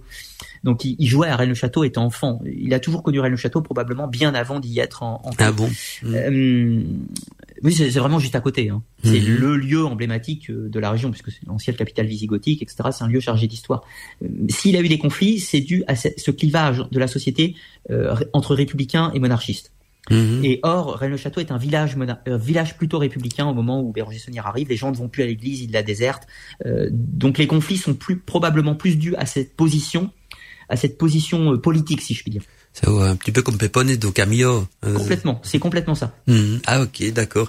En tout cas, c'est intéressant. Moi, ce qui m'intrigue, en tout cas, je sais que l'histoire est très complexe et comment je suis rentré dans un jour dans cette église, j'étais un petit peu euh, profane et émerveillé parce que ça a été restauré, mais mais c'est quand même.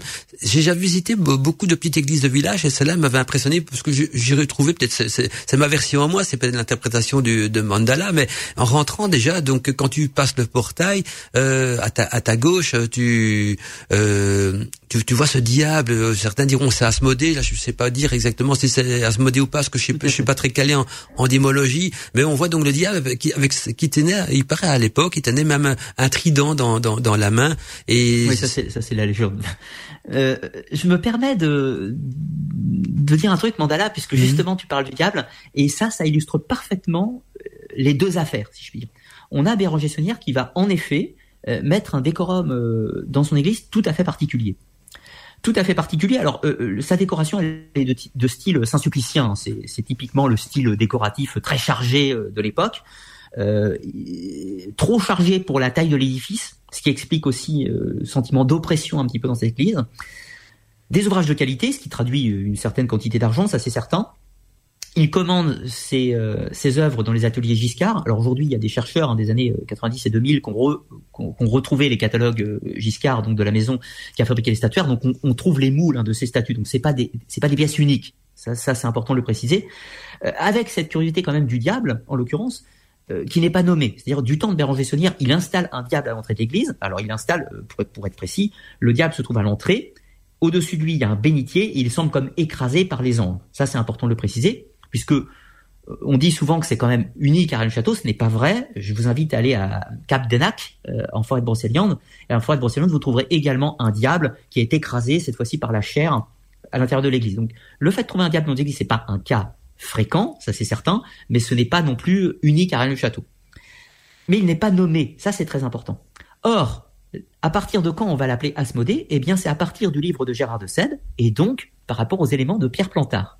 Donc, encore une fois, Asmodée, ça appartient à l'affaire Plantard, alors que le diable dans l'église, ça, ça appartient aux deux affaires, si je puis dire.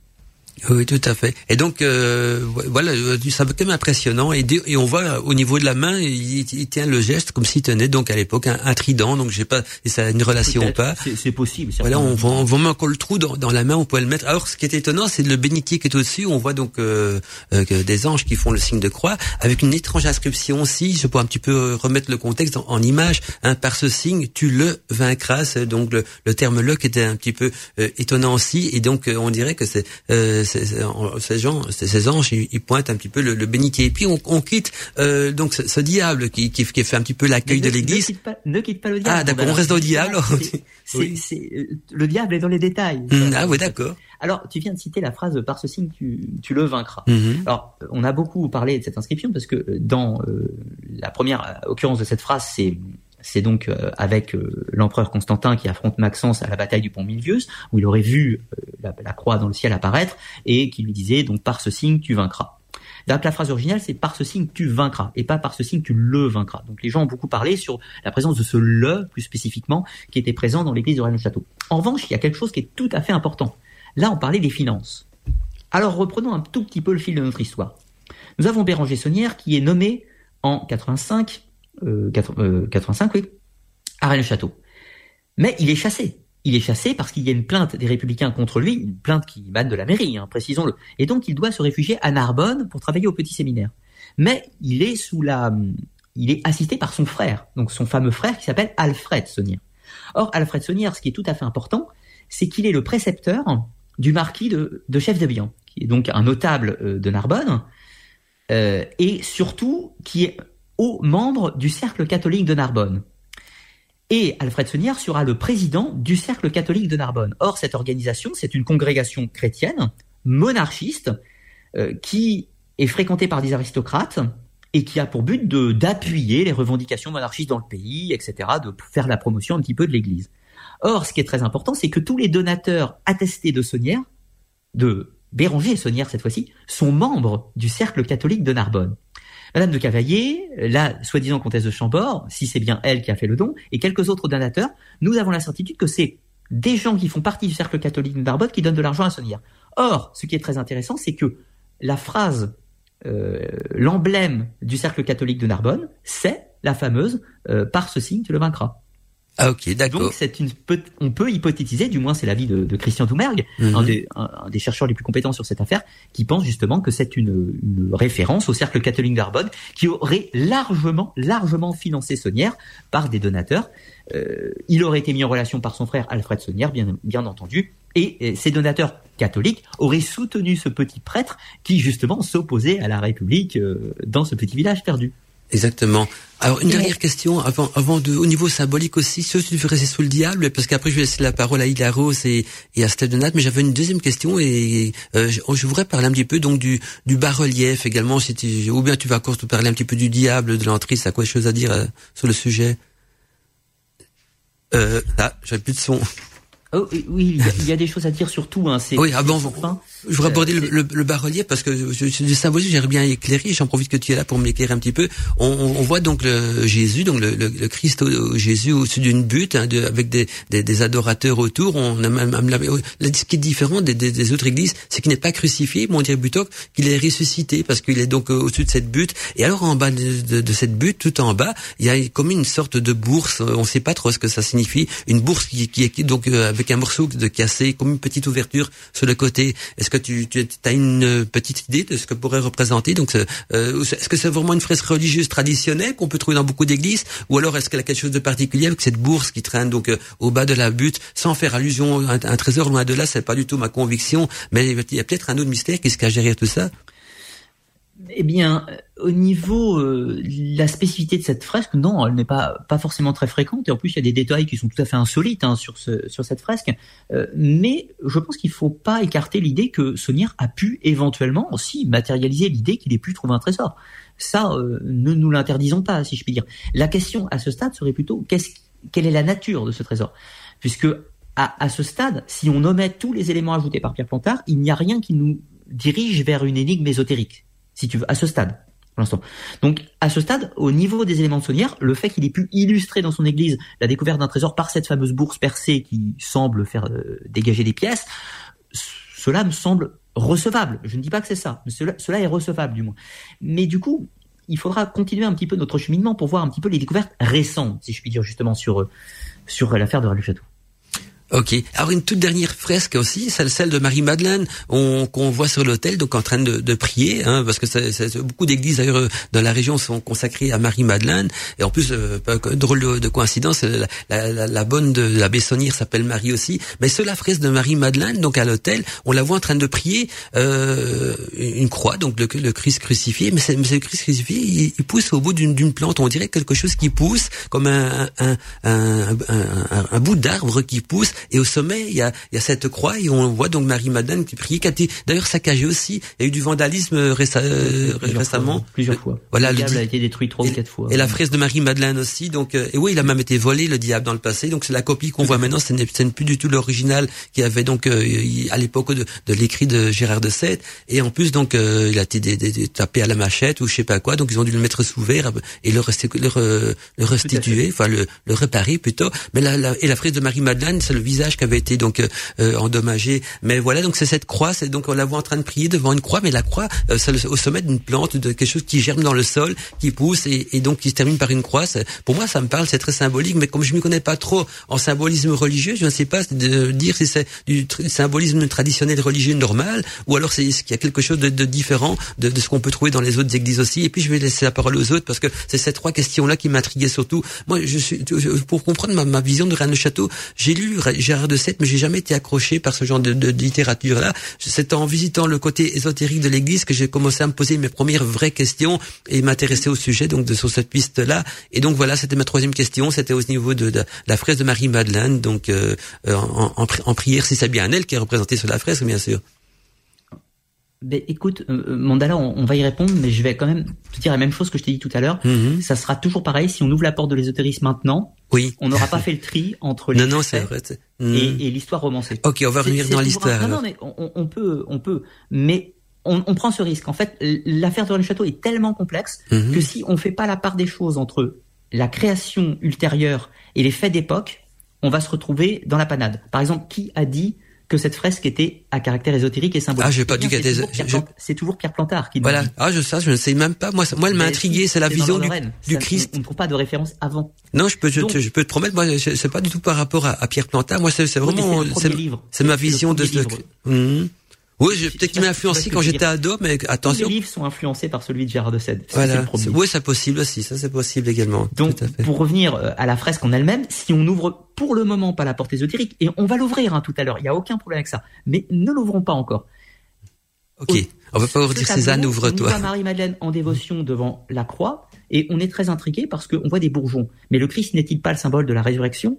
Donc qui germe, et le symbole du rachat de tous les péchés de l'humanité. Donc le fait d'avoir un bois qui germe, euh, dans le cadre du Christ, n'est pas intrigant, si je puis dire. Mhm. Sur une symbolique chrétienne, hein, purement. Ah oui, c'est ce que je voulais savoir justement, si c'était une symbolique chrétienne ou, autre chose par, par cette Donc, qui... à ce stade, n'allons pas encore sur l'ésotérisme. Ok, d'accord. J'aimerais savoir, euh, Ludovic, si le frère de l'abbé Saunière était au courant euh, de ce qu'il aurait pu trouver. C'est fort probable. Alors c'est fort probable. Ça sera très difficile de résumer euh, rapidement, mais on a une correspondance assez imposante entre Béranger et Alfred, avec des hauts et des bas. On voit des périodes où ils semblent se disputer, on voit des personnes, des, des moments où ils sont en conflit. À noter que Alfred Saunière a une vie tout à fait trépidante. Hein. Il va il va finir par avoir euh, pas se marier, mais il va vivre avec une femme, il aura même un enfant, il va mourir plutôt jeune, etc. Donc il a une vie tout à fait aussi trépidante que son frère. Euh, il n'était pas reine du château, c'est pour ça qu'il est moins connu. Mais dans l'absolu, il a quand même été, euh, comme je le disais tout à l'heure, précepteur pour une famille noble, pour les enfants d'une famille noble, qui nous amènerait à tout un tas de questions, puisque les chefs des sont issus d'une famille créateur d'un rite maçonnique spécifique. Ça, ça ouvre tout un tas de portes ésotériques d'ailleurs. Euh, il a été président du cercle catholique d'Arbonne, donc en relation avec d'autres notables toulousains tout à fait importants. Donc, si euh, Béranger Saunière a trouvé quelque chose, il est très très très très probable qu'il en ait référé à son frère Alfred et, qu'ils ont largement échangé sur la question. Et grâce à des milieux savants euh, auxquels Alfred avait accès en l'occurrence. Merci. Ah ben, on peut peut-être voir si Steph Denat a quelque chose à demander aussi. Steph, tu aurais quelque chose à rajouter? Après, on fera une petite pause musicale si vous êtes d'accord. Je, ne sais pas quand on peut les, les introduire pour les, suivre un peu l'évolution. Il y a déjà bon euh, plein de choses qui, qui m'arrivent en tête. Il y a l'histoire des, des abbés, donc l'abbé Gélis qui a été assassiné. Est-ce que Ludovic peut, tu penses que c'est lié à l'histoire ou alors que ça ça rien à voir? Euh, y a, on sait que dans, dans, la région, il y avait énormément de mines d'or et que il y a eu euh, donc euh, de la richesse. Est-ce que là, on disait à un moment donné que la crypte était reliée euh, par un passage à une mine d'or? Euh, on dit aussi que le château, donc de proche de, de Rennes-le-Château, euh, était construit sur euh, une mine de gemmes. Je sais plus si c'était la cornaline ou, pas. J'ai oublié le, exactement le. J'ai recherché, j'avais lu ça quelque part dans un des, des livres. J'ai pas retrouvé euh, qui disait ça. On se dit, on dit aussi que le Alfred avait été en contact avec un bijoutier qui achetait des gemmes euh, euh, je sais plus vers. Euh... tu ouvres la porte aux recherches récentes là. Oui, tout à fait. Voilà. Mmh, moi, c'est oui, j'ai suivi Jean-Patrick Portal. Ouais, non, tu, tu, tu, es à jour, je vois ça. voilà. Donc, euh, enfin, plein de choses intéressantes. Donc, je pense que, mais je sais pas quand c'est que tu vas en parler. Sur, non, mais c'est voilà, plein de questions dans dans ce sens-là. On, on, y va juste là en, okay. en, en, deux trois minutes en fait, très facilement. Hmm. Une fois qu'on est dans cette fin des années 90, on, sait toutes les manipulations de Plantard, on connaît les faux documents et les vrais documents en, tant soit peu, et on peut dissocier les deux affaires. Or, depuis, pour se reconcentrer sur l'affaire, cette fois-ci de Béranger Saunière, sans le caractère ésotérique à ce stade, euh, on a des documents qui attestent qu'il y a, semble-t-il, eu un, une crypte sous l'église, on a les testaments des seigneurs, etc. Plusieurs éléments qui font penser qu'il y a une crypte sous l'église. Euh, il faut savoir qu'il y a eu des demandes de fouilles, notamment un chercheur qui s'appelle Paul Saucé, qui a euh, fait un gros gros dossier pour faire des demandes de fouilles. Il y a eu des, radars de sol, donc il y a une cavité sous l'église, euh, du moins un, un trou peut-on dire. Après, dans quelle proportion, etc., c'est très difficile à définir. Donc, il est fortement probable, à ce stade, c'est-à-dire en 2021, que l'affaire du trésor de Béranger Saunière, soit qu'il ait trouvé quelque chose dans son église, qu'il y a quelque chose sous l'église, avec une possible entrée dans le cimetière, d'où ces fouilles dans le cimetière, ou potentiellement dans l'église, peut-être même deux entrées, peut-être un système souterrain un petit peu plus vaste. Euh, voilà, actuellement, pas de fouilles sous l'église euh, ne permettent pas d'avoir euh, empiriquement la certitude. À noter quand même que, néanmoins que avant la sortie du livre de Gérard Le avant la sortie du livre de Gérard de Sède en 1967, euh, un chercheur qui s'appelait euh, Jacques Chollet a fait des fouilles dans l'église, a prétendu qu'il y avait un souterrain et une crypte, mais il y a eu une tentative de meurtre sur sa personne. Il a tous les 100 plans, il est parti, il a juste écrit un rapport pour dire qu'il y avait un souterrain. C'est tout. Donc, à ce stade, tout de suite maintenant, on a la certitude que Saunière a disposé de bijoux et de certaines richesses, qu'il en a fait profiter son entourage, qu'il y a probablement un tombeau ou une crypte sous l'église et que Saunière y aurait eu accès. Et euh, potentiellement, pour, pour finir, il était probablement en contact, là je me réfère aux derniers travaux de François Lange qui sont sortis cette année, euh, il y a probablement eu un contact avec un bijoutier ou un, euh, ou un diamantaire toulousain qui s'appelait Monsieur Schwab, euh, et qui aurait pu prendre les bijoux, la marchandise, les faire fondre et les vendre, etc. Ce qui serait en grande partie une des sources de la recherche de Saunière, en plus du financement par le cercle catholique de Narbonne et en plus des différents trafics auxquels s'est livré euh, qu'on avait parlé tout à l'heure. Voilà en gros là où on en est pour le trésor de Saunière à ce stade. Alors, euh, une question qui me tarabisque depuis un moment, euh, que tu répondras peut-être à la fin. Euh, Qu'est-ce que tu penses que le confesseur de Saunière a pu entendre et qu'il ne voulait pas qui a fait qu'il ne voulait pas lui donner l'absolution? Est-ce qu'on peut en parler de suite ou à la fin? C'est une légende. C'est une légende, une légende de l'ordre de Rennes. Ce n'est pas, en fait, on n'a aucune certitude historique que ce soit passé comme ça. D'accord. C'est le, le, problème en fait, c'est toujours le problème avec Rennes le Château, c'est que ça a été dit dans l'ordre de Rennes, ça a été mmh. répété dans les 60 livres suivants, et, et c'est oui. devenu un fait. Mais voilà. en réalité, ce n'est pas du tout un fait. On n'a aucune certitude sur ce, ce sujet. Et il euh, n'y a pas de, de, de livre de, du j'ai même lu que oui que le curé aurait témoigné que euh, enfin bon justement que il n'avait pas donné l'absolution. Enfin, c'est des légendes tout ça. Et on est dans on est dans la légende. C'est c'est euh, on est dans la belle histoire, dans le la mythologie de Rennes le Château. Mais mais cette mythologie, elle a un intérêt, un réel réel réel intérêt. Et justement, nous sommes sur Witches Radio. dire ici euh, je pense que les auditeurs et, et nous tous, hein, on s'intéresse à l'aspect ésotérique, à l'aspect magique même. Et peut-être que l'affaire de Béranger Saunière en tant que telle, elle n'a pas de lien ésotérique direct. En revanche, l'autre, oui. L'autre, tu veux dire quoi par l'autre? L'affaire de Pierre Plantard. Ah oui, oui. Mmh. Là, pour le coup, il y a, il y a, il y a, y a on est, on est en, en plein dans l'ésotérisme, si je puis dire. Et, et elle va, je pense, nous intéresser aussi cette affaire. Ok, le fameux héritage royal. Tu mmh. Pas du tout. Ce qui se cache derrière. Je, je vois que les... le principe des auteurs euh, ouais. occultes comme ah, comme Pierre Plantard. Mmh. Euh, alors là, je vais je vais citer euh, je vais citer Gino Sandri. Alors Gino Sandri, c'est le, le, successeur, on va dire, de, de Pierre Plantard, euh, la personne qui qui était son son, son disciple, peut-on dire, enfin son ami et son disciple, euh, qui m'a confié que tout ce qu'a dit Plantard, c'est l'arbre qui cache la forêt. Toutes ces histoires de mérovingiens, euh, c'est le là c'est le gros morceau qu'on met devant les yeux pour pas regarder derrière. Ok, si vous êtes, si vous êtes d'accord, parce que je vois est déjà 22 heures et c'est de coutume à 22 heures de faire une petite pause musicale. Donc on, on, fera une petite pause musicale et après on va se retrouver donc pour la suite Ludovic et, on pourra peut-être euh, ouais en fin d'émission quand tu veux donc euh, voir maintenant le, le côté peut-être euh, qui, qui, qui, a derrière l'arbre donc le côté caché de, de, de, de la forêt. Mais euh, donc on va avoir une petite pause et puis aussi euh, voir les questions des auditeurs. Parce que donc j'ai quelques questions des auditeurs qui sont accumulées sur la boîte mail aussi. Donc si tu es d'accord Ludovic, c'est toi qui décides quand tu veux qu'on fait un petit consacre un petit temps donc pour partager aussi les questions des auditeurs. Mais en attendant, on fait une petite pause musicale, d'accord? Bien, sûr, Mandala. Juste un mot pour dire mmh. que globalement, sur l'affaire matérielle de Saunière, il existe plusieurs théories. Hein. J'ai cité euh, celle du cercle catholique de Narbonne de Christian Doumergue, celle de Michel Vallet pour euh, le souterrain et, et l'idée du trésor des évêques d'Alette. Il existe plusieurs euh, hypothèses fortes aujourd'hui. C'est-à-dire que le trésor de Saunière, on a des, des pistes de réponse qui sont assez, assez cohérentes aujourd'hui.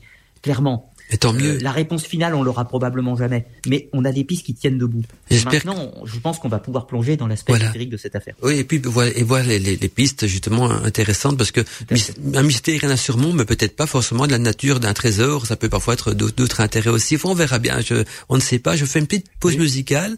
Et le meurtre de, de l'abbé Gilles, c'est lié à l'ésotérisme ou alors ça n'a rien à voir dans votre Ah, alors là, il existe plusieurs, euh, plusieurs réponses. Je suis moi-même tout à fait partagé sur cette étude. D'accord. ok, on verra tout à l'heure. À, tout, à tout à l'heure, les amis.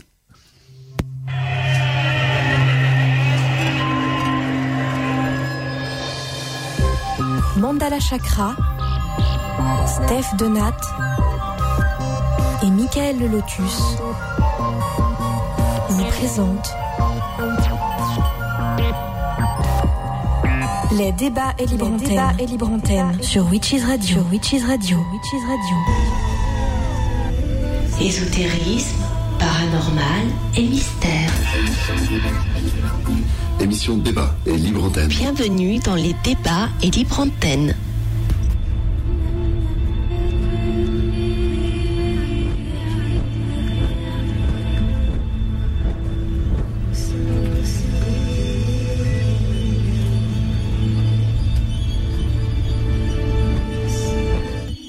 Le replay, ça s'est passé sur Witches Radio.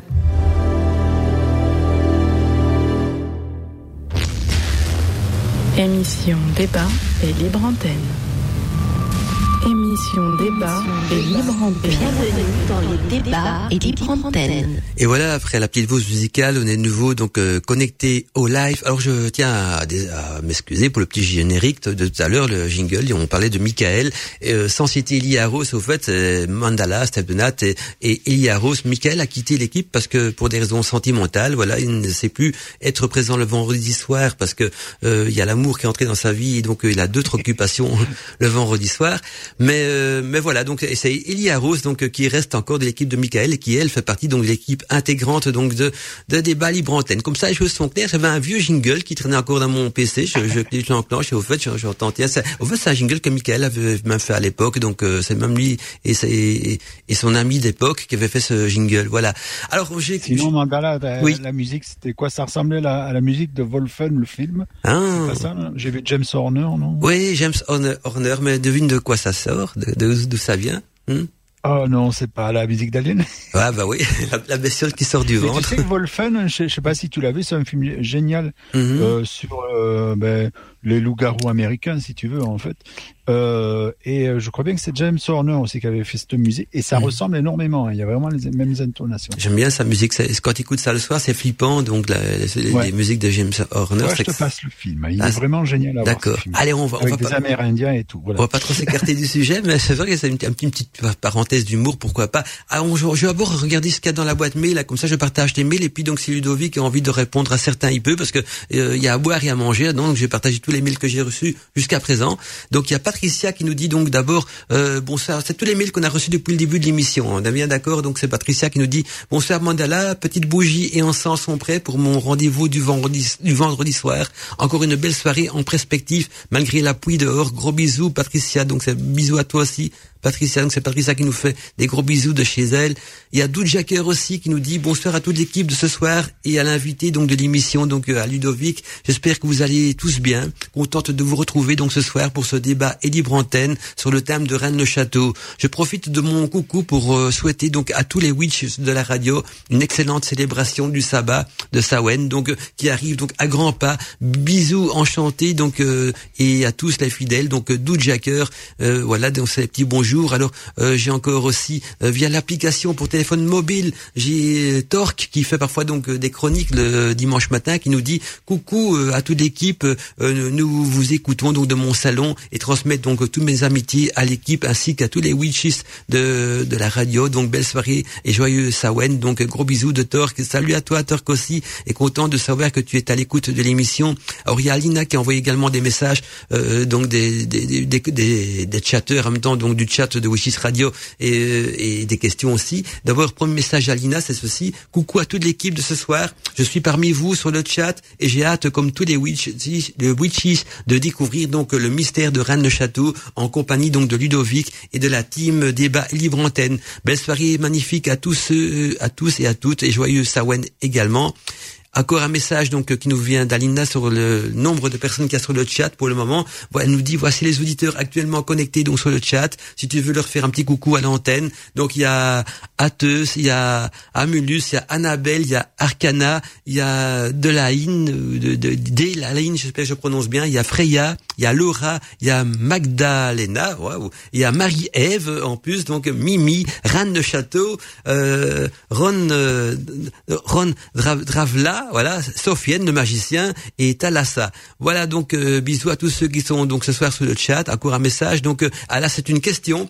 Est-ce que l'on découvre encore donc des choses nouvelles sur le mystère de Rennes Château ou bien est-ce un sujet définitivement euh, mystérieux? Une question donc qui, qui est pas signée, c'est envoyé par Alina. Donc je suppose c'est d'elle. Donc elle nous demande est-ce que l'on découvre encore donc euh, des choses euh, nouvelles donc sur le mystère de Rennes Château ou bien euh, est-ce que c'est un sujet définitivement donc mystérieux? Et une autre question puis je te redonne la parole Ludovic c'est la dernière. Euh, ah, c'est Annabelle, Annabelle donc du chat qui demande si des personnes ont déjà tenté aussi de communiquer avec l'abbé euh, Saunière par médiumité, nous dit-elle, ou est-ce que euh, y a eu des séances de médiumité donc organisées à Rennes-le-Château. Là, on est plus dans le domaine euh, ésotérique aussi. Et, et donc voilà deux questions donc que je les redonne hein, pour euh, Ludovic. Est-ce que Alina qui nous demande si on découvre encore donc des choses nouvelles sur le mystère de Rennes-le-Château, ou bien est-ce que c'est un sujet donc qui est définitivement mystérieux ou qui le restera en tout cas, je suppose qu'elle veut dire ça.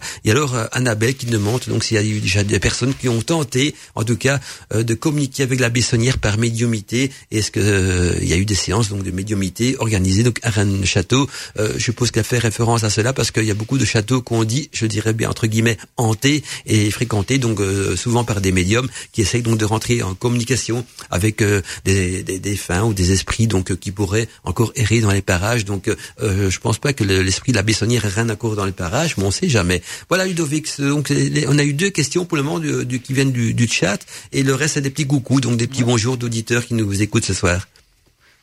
Ouais, bah, une bonne question. Hein. Tout d'abord, Dalina, euh, est-ce qu'on trouve encore des choses sur le château? Oui. Euh, et en, encore une fois, en, en compartimentant les affaires, c'est-à-dire sur la vie réelle de Béranger Saunière, est-ce qu'il a réellement trouvé? On trouve encore des choses. Alors là, tout d'abord, tout à l'heure, je vous ai exposé un petit peu les, les dernières euh, pistes sérieuses sur l'aspect du trésor matériel. Néanmoins, en parallèle de ça, il y a des, des recherches et des éléments qui permettent d'hypothétiser que, que Béranger Saunière aurait pu avoir affaire à un secret à caractère ésotérique et qu'il aurait pu, dans une certaine mesure, le codifier euh, de façon diverse et. Je parle, je parle d'éléments sérieux. Hein. je parle pas des manipulations ultérieures de Pierre Plantard. Donc oui, on trouve encore des, des éléments, des données euh, pas tous les ans, mais il y a quand même un, progrès dans la recherche sur l'affaire Sonia. Ensuite, sur l'affaire Plantard, c'est celle qui est la plus la plus active, hein, la plus active où on trouve de, de, nombreux éléments sur toute la construction de la mythologie plantardienne, sur ses liens, ses influences lui-même, ce qui nous amène à nous intéresser euh, au courant rosicrucien, au courant maçonnique, au, au courant ésotérique divers et variés, et peut-être même de, de retrouver un lien qui ferait le lien entre l'époque euh, de Saunière et euh, les éléments que Pierre Plantard rapporte. Donc la recherche est encore assez active dans ce domaine de recherche euh, spécifiquement. Et ce qui nous amène un peu à la troisième affaire de Rennes-le-Château, celle qui précède largement celle de Béranger-Saunière, c'est-à-dire l'énigme du lieu. Euh, tout à l'heure, euh, tout à l'heure, Mandala, tu m'as posé une question, je vais t'y répondre justement maintenant, c'est pourquoi j'y vais et qu'est-ce que je ressens là-bas? Mais quand même, y a-t-il euh, aussi des, contacts médiumiques Alors les contacts, ou du moins les tentatives de contacts médiumiques avec euh, Béranger ou d'autres protagonistes de cette affaire, il y en a énormément, il y en a encore de nos jours. Hein. Ça s'est fait même avant l'écriture euh, du livre de Gérard de Sède, il y a des gens qui ont tenté d'entrer en communication euh, avec l'abbé. Alors réussite ou pas, ça je ne pourrais pas le dire bien sûr, mais le fait de tenter une communication spirituelle avec l'abbé, c'est fait bien sûr. Alors, du coup, pour te dire justement pourquoi je vais dans, cette région, alors euh, comme tout le monde, hein, j'ai été euh, attiré par l'affaire trésoraire et l'affaire mystique. Néanmoins, j'y retourne toujours aujourd'hui. Euh, ce lieu est magique. Alors, ce lieu est magique. Parfois, on l'appelle la colline enchantée. Parfois, on l'appelle la colline envoûtée. Je pense que les deux termes sont, bons. Cette région véhicule le mystère. Pourquoi? Parce que on est dans une dans une terre qui a vécu des drames, qui a vécu les récits cathares, qui a vécu la période des Visigoths, la chute de la période des Visigoths, qui a vécu l'invasion musulmane, qui a vécu la reconquête. Euh, on a euh, tout un tas euh, de vies insolites qui se sont déroulées dans ces secteurs. On a des légendes trésoraires bien bien plus anciennes que que Béranger Saunière. Alors c'est pas spécifique d'ailleurs à, cette région parce qu'on en trouve dans tous les Pyrénées. Mais c'est un lieu qui fondamentalement véhicule et attire le mystère. Du coup, la question qu'on pourrait se poser, c'est est-ce bien l'affaire de, de, Béranger Saunière qui fait que tout le monde va là-bas aujourd'hui Ou est-ce la mise en lumière de cette région qui fait qu'aujourd'hui, l'affaire de Rennes-le-Château a, largement dépassé l'affaire du trésor? Aujourd'hui, on s'intéresse au Bugarage. Le Bugarage, c'est à 20 km, avec euh, les ovnis.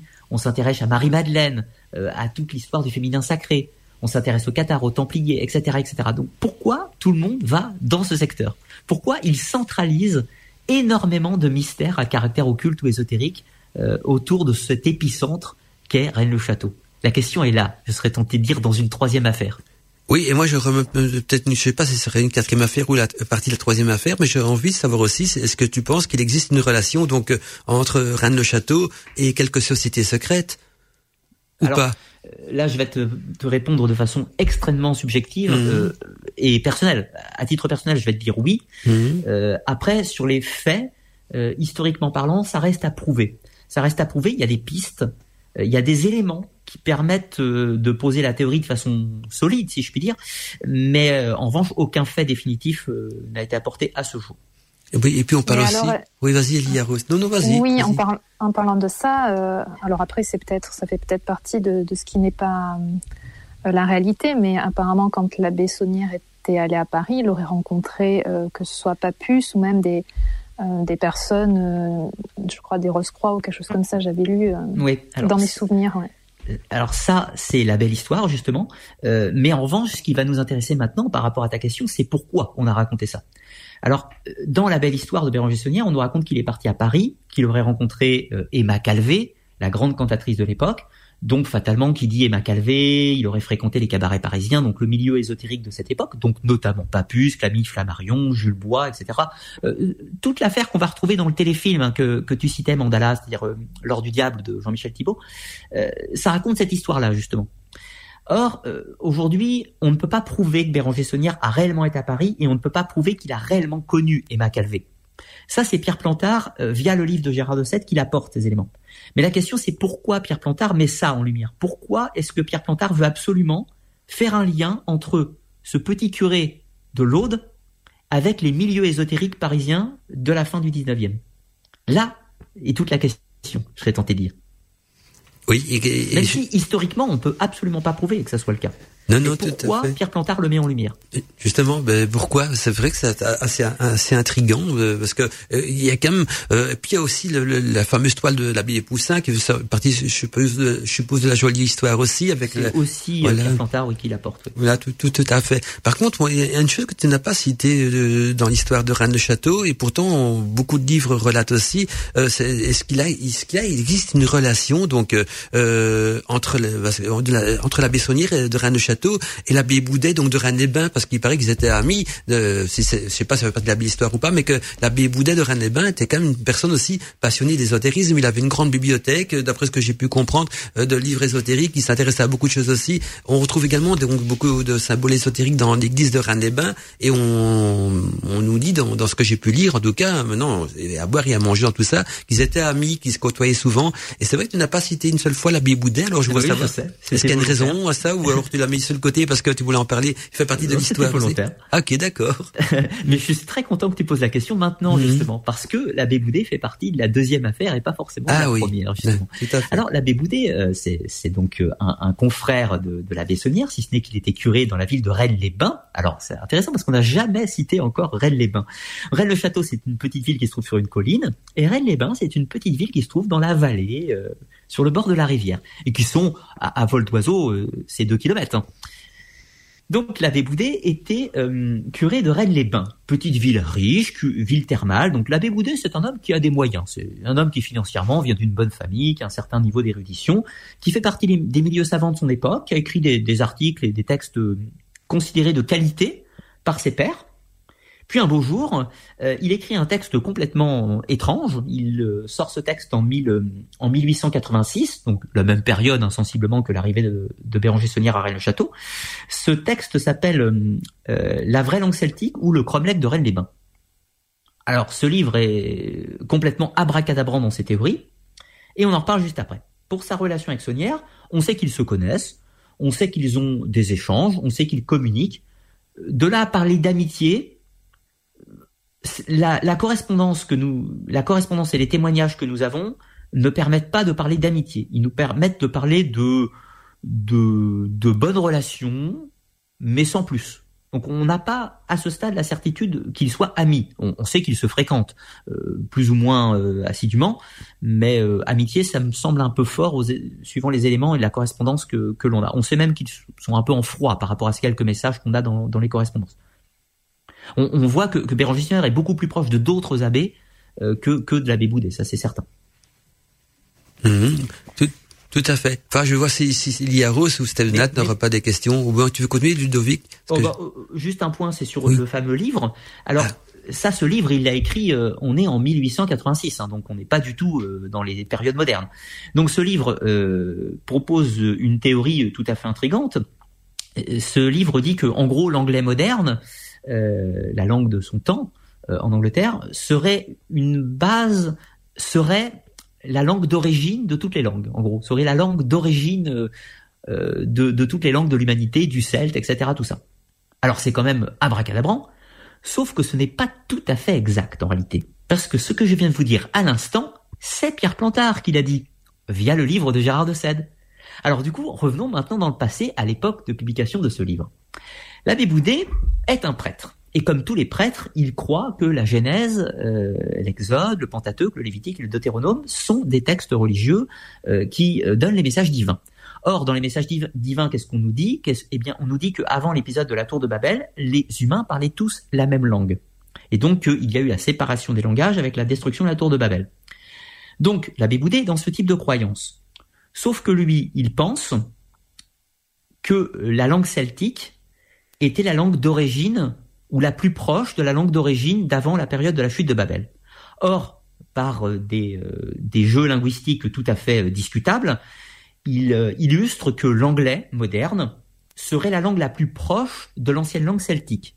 Donc, il ne dit pas, contrairement à ce qui est répété depuis 60 ans, que l'anglais est la langue d'origine, il dit que l'anglais est un vecteur pour pouvoir comprendre la langue d'origine.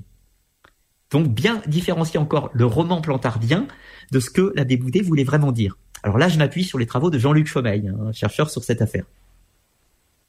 Euh, moi, j'ai lu aussi qu'on dit parfois que ce livre est codé, donc euh, on, il faut pas le lire au premier degré. C'est Pierre Plantard et le livre mhm. de Gérard de Sète qui disent que ce livre est codé. Ah ouais, tout à fait. Donc euh, peut-être qu'il l'est, mhm. mais euh, il faut bien redonner à César ce qui est à César.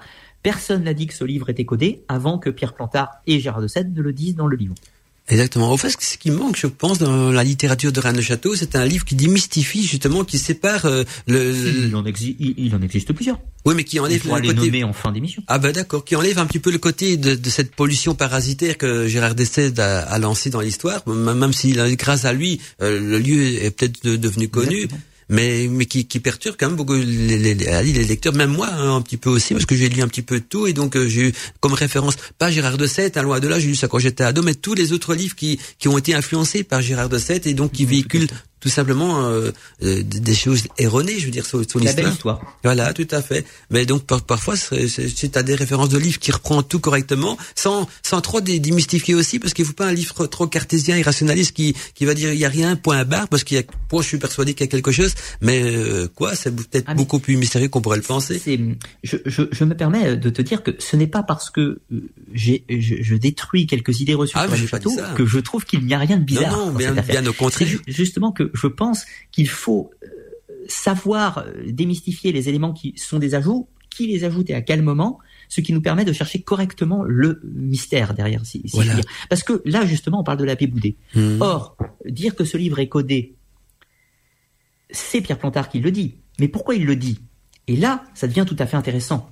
Puisque Pierre Plantard, dans tous ses écrits, il fait ce qu'on appelle un jeu de miroir. Il dit des choses pour mettre en lumière autre chose. Et donc, il parle en permanence de Rennes-le-Château, mais tous les éléments qu'il semble indiquer semblent nous conduire à Rennes-les-Bains, le petit village à côté. Or, Rennes-les-Bains est un lieu qui est tout à fait captivant, qui est tout à fait captivant, puisque c'est une, ancienne cité romaine, euh, on y trouve de nombreuses sources thermales, on y trouve donc des gens qui y étaient euh, dans le but de, se soigner, mais on trouve également euh, des vestiges éventuellement de, de cultes païens, de cultes peut-être de Vénus, peut-être d'Athéna, de Minerve ou autre chose. Donc je pense que Pierre Plantard nous met en lumière Rennes-les-Bains, tout en racontant la belle histoire de Rennes-le-Château en surface, si je puis dire. Et est-ce qu'on pourrait dire que peut-être le trésor est à Rennes-les-Bains euh, Le trésor pour Pierre Plantard est probablement à Rennes-les-Bains.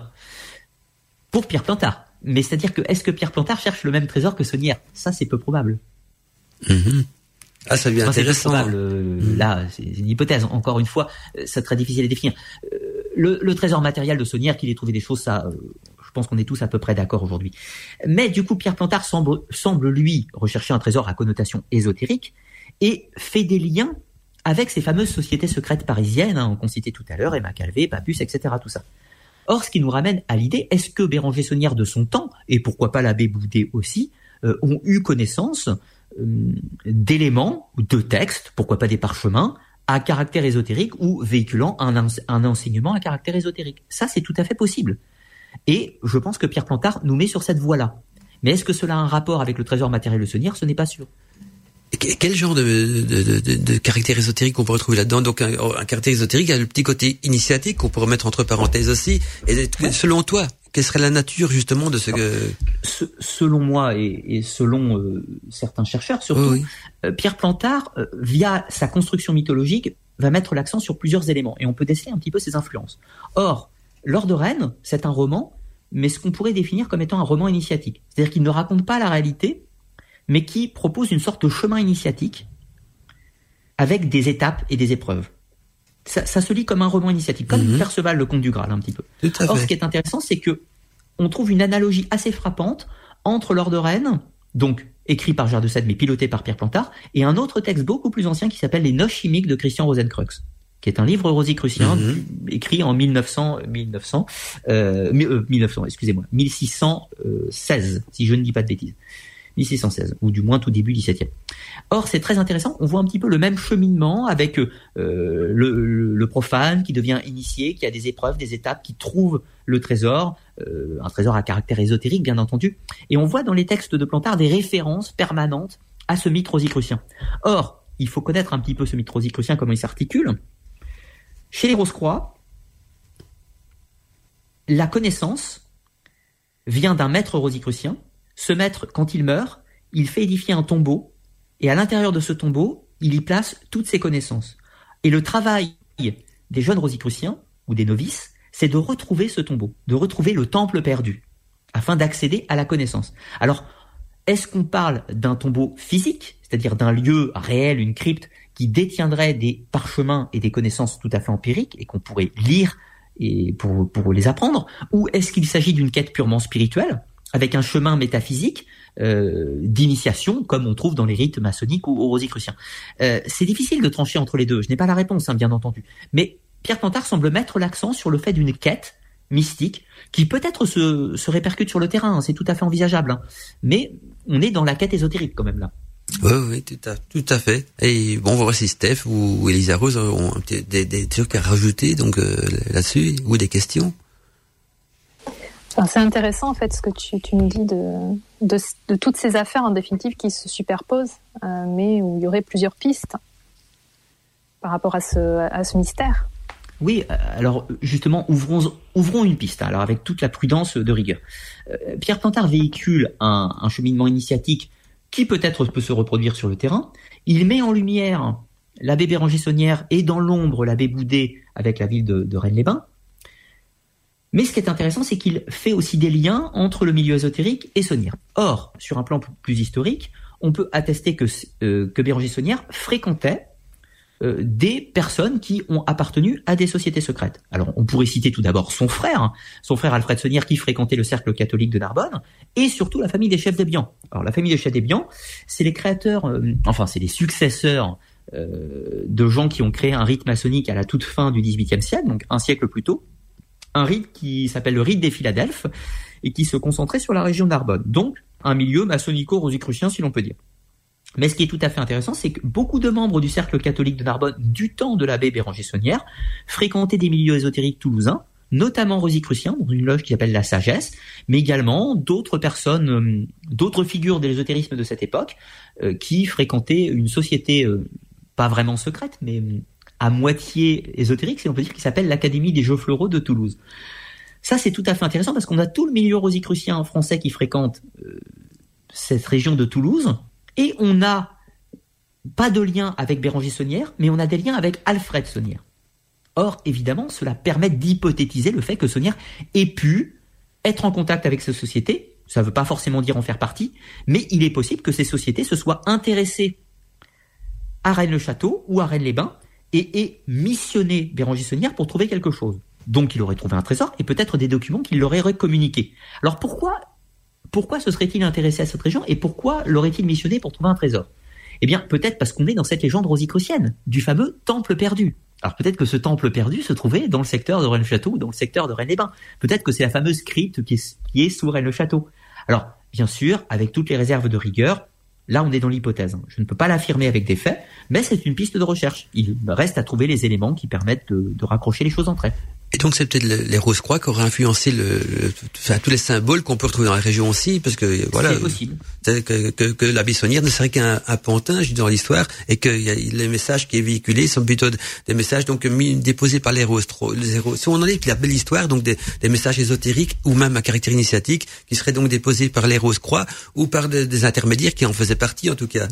Je, je pense que Pierre Plantard euh, veut nous dire, via ses textes et sa construction mythologique, je pense qu'il veut nous dire, euh, en traduction Ceci est une quête ésotérique. Mhm. Marchez sur le chemin de cette quête ésotérique. Vous avez des étapes, vous aurez des épreuves, des difficultés, mais le trésor se trouve à bout de au bout de la route et il est euh, typiquement identique euh, aux Rosicruciens, si je puis dire. En gros, il est dans la même démarche que, que les Rosicruciens. Tout à fait. Donc euh, voilà le.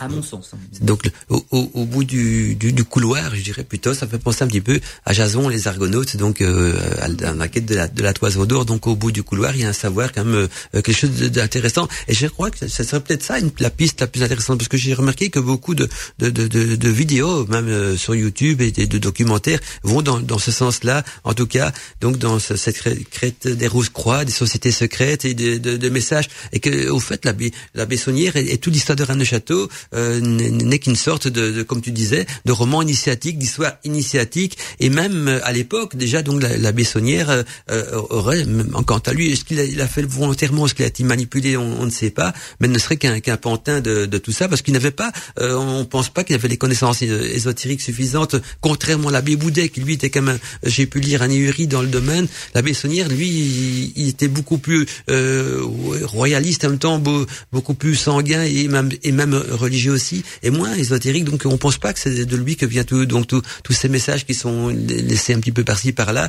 Maintenant de, de, quelle est la nature que comme tu dis c'est peut-être une quête une quête initiatique et quelque chose au bout du, du, du chemin.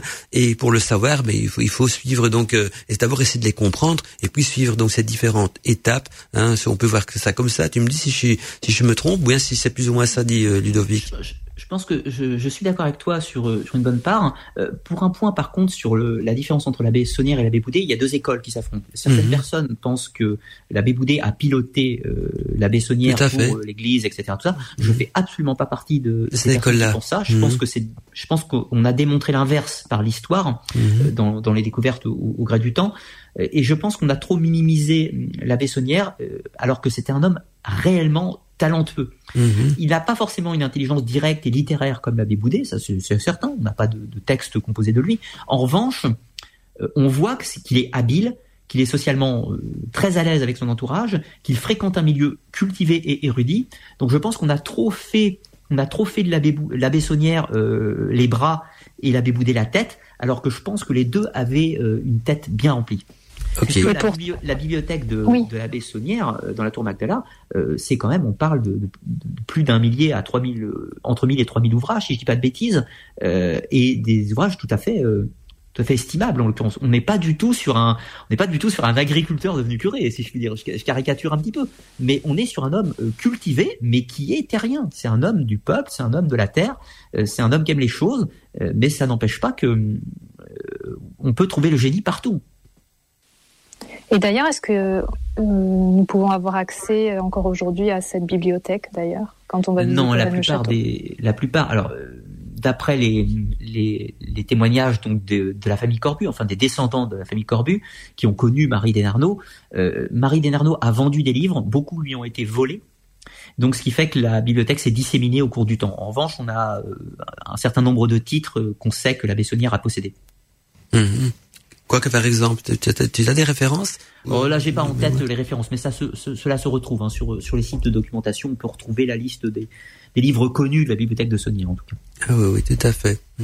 En tout cas, c'est vraiment passionnant. Tout, malgré qu'on a un petit peu démystifié donc le, côté donc euh, Gérard de Sète pour aller plus vers le côté initiatique, mais ça reste quand même toujours un, lieu passionnant. Et, puis un truc qui n'a pas été cité, euh, si tu l'as cité, mais de manière indirecte, en disant qu'il y a quand même beaucoup de vestiges anciens, donc euh, païens, tout ça, comme le fameux fauteuil du diable hein, qui est à Rennes des Bains aussi. Oui, il existe une controverse d'ailleurs sur ce fauteuil du diable, c'est-à-dire qu'on ne connaît pas, enfin moi je ne connais pas euh, la première occurrence de ce terme fauteuil du diable. On, on ne sait pas s'il s'appelle fauteuil du diable depuis avant la période de Saunière ou après, euh, ce qui pose une question tout à fait fondamentale. Oui, parce que euh, j'ai déjà lu aussi des écrits que parfois on l'appelle le fauteuil d'Isis, parfois le, fauteuil du diable. ça, dépend un petit peu du. Ça, ça, ça, date de, de, moins de 20 ans. ça dépend un petit peu des, influences de, de, de, chacun à ce niveau-là, quoi. En tout cas, ben, ben voilà, moi, je, au niveau des questions, j'ai une question encore par mail aussi, puis je veux donner la, la, parole surtout à Yaros et à Steph de Nat également, parce que euh, pour le moment, Steph n'a pas encore entendu beaucoup. Il y a peut-être des choses encore à, à, poser aussi. Mais il y a euh, Alina qui demande donc est-ce que Ludovic a une anecdote d'un séjour passé donc à Rennes le Château à partager avec euh, les auditeurs de Witches Radio bah, il, y en a beaucoup, il y en a beaucoup pour le coup. Euh, je, vais fréquemment hein, là-bas, enfin fréquemment. Tous les deux trois mois, j'essaie d'y aller. Au fur et à mesure, euh, je me suis fait pas mal d'amis là-bas. Et ce qui est intéressant, quand on va dans le Razès. Alors le Razès, c'est le nom de la région. Ça, on Rennes le Château, Rennes les Bains, ça prend Bucarache, ça prend Quillan, euh, etc. C'est une région euh, intéressante sur le plan de, l'histoire, de la culture, des paysages, sur tout un tas d'aspects. Il est vrai qu'on a tendance facilement à vivre des expériences euh, à caractère mystique, si, si je puis dire, quand on est dans cette région. Euh, de là à dire que c'est un rapport avec euh, l'affaire de Rennes-le-Château, ça je ne pourrais pas vous le dire. Mais ce lieu, ce lieu attire de tout temps et Plantard a, mis en lumière ce, lieu et on a fait une sorte de, capitale de l'ésotérisme, hein, mhm. si on peut dire. Alors moi, c'est vrai que j'ai eu l'occasion plusieurs fois de d'avoir des, sentiments, euh, non pas de possession, c'est pas le terme exact, mais euh, des sentiments de, glissement vers un état de transe, etc. Tout ça, euh, voilà, qui, qui m'ont pas porté préjudice, hein, bien au contraire, c'était tout à fait bien vécu, si je puis dire, dans cet endroit. Mais c'est des endroits qui qui favorise, je serais tenté de dire, le contact avec les forces de l'invisible, si je puis dire. Tout à fait.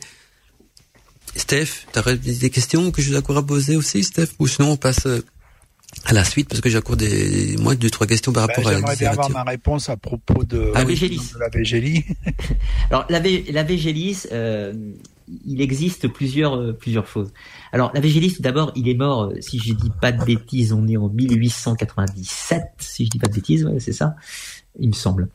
Euh, un petit souci sur la date, je, je vérifie un court instant parce que de rien, ça a une importance quand même assez euh, assez Juste une petite vérification.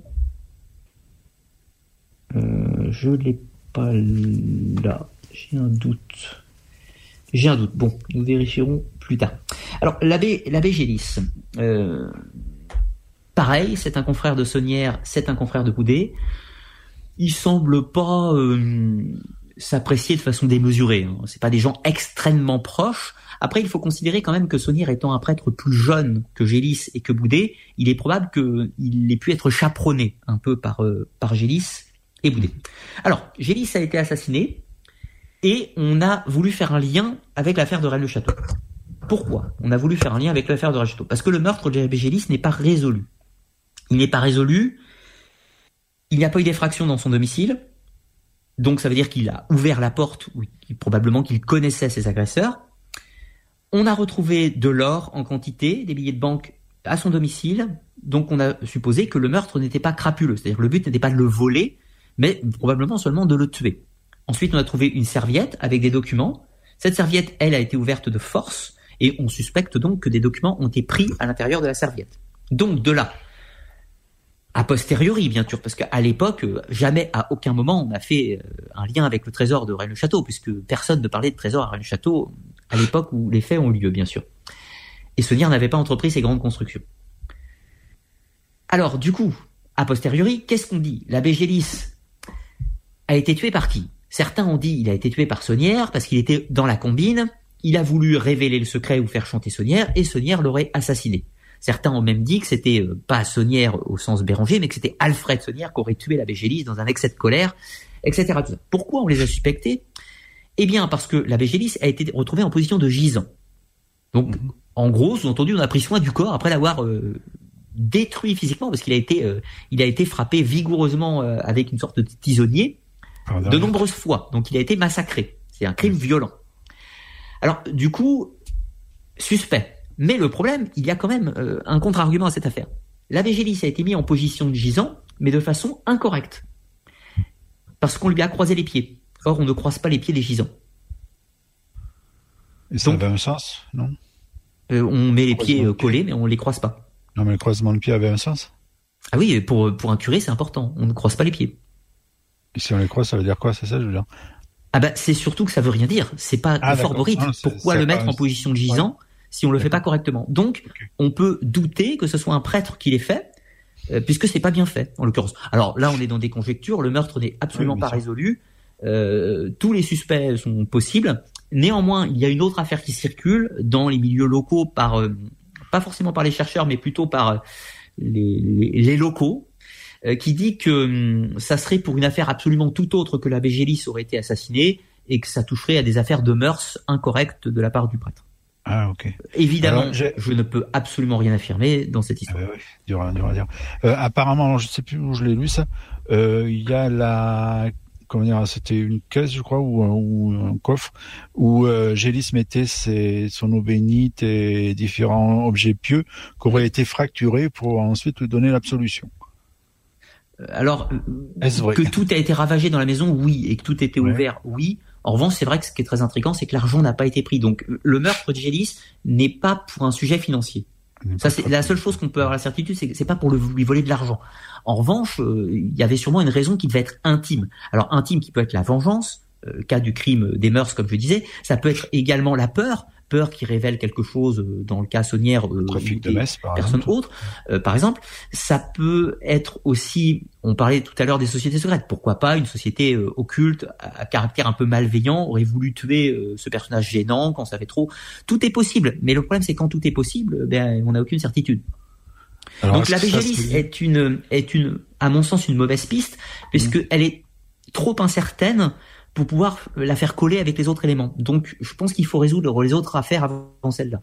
Mais est-ce qu'il n'y aurait pas un lien euh, possible avec euh, les fameux comment dire il y avait différents mystères qui sont liés à ça euh, les histoires de je sais pas par exemple de, de famille royale je crois qu'il y avait un des Habsbourg qui était dans, dans le coin et que euh, est-ce qu'il n'y aurait pas des choses liées à, à ce Alors, genre de trucs quoi Ouais. Alors le le Habsbourg ou l'étranger comme il était appelé euh, Monsieur Guillaume. Alors beaucoup de gens ont dit et répètent encore qu'un étranger fréquentait le Razès sous le nom de Monsieur Guillaume, appelé aussi l'étranger, et que c'était un membre de la famille euh, royale des Habsbourg. Ça, c'est Gérard de Sède via Pierre Plantard qui l'a dit. qui rajoute Donc, moralité, quels sont les témoignages avant En effet, un homme considéré comme un étranger, un Allemand ou quelque chose comme ça, ou du Nord, fréquentait la région. Ça, c'est tout ce qu'on sait. On n'a jamais parlé d'un Habsbourg ou d'un quoi que ce soit d'autre. En revanche, cela pourrait euh, aiguiller sur la piste du fameux Monsieur Schwab, euh, diamantaire ou bijoutier qui Ah, fréquentait oui. le Razès. C'est du moins la théorie de François Lange là que, que j'expose. Mais le, le coup des Habsbourg, ça c'est euh, Pierre Plantard, Gérard de Sèvres. d'accord ce qui ne veut pas dire que c'est pas vrai, mais on n'a pas d'éléments factuels historiques qui le, qui le mettent en avant.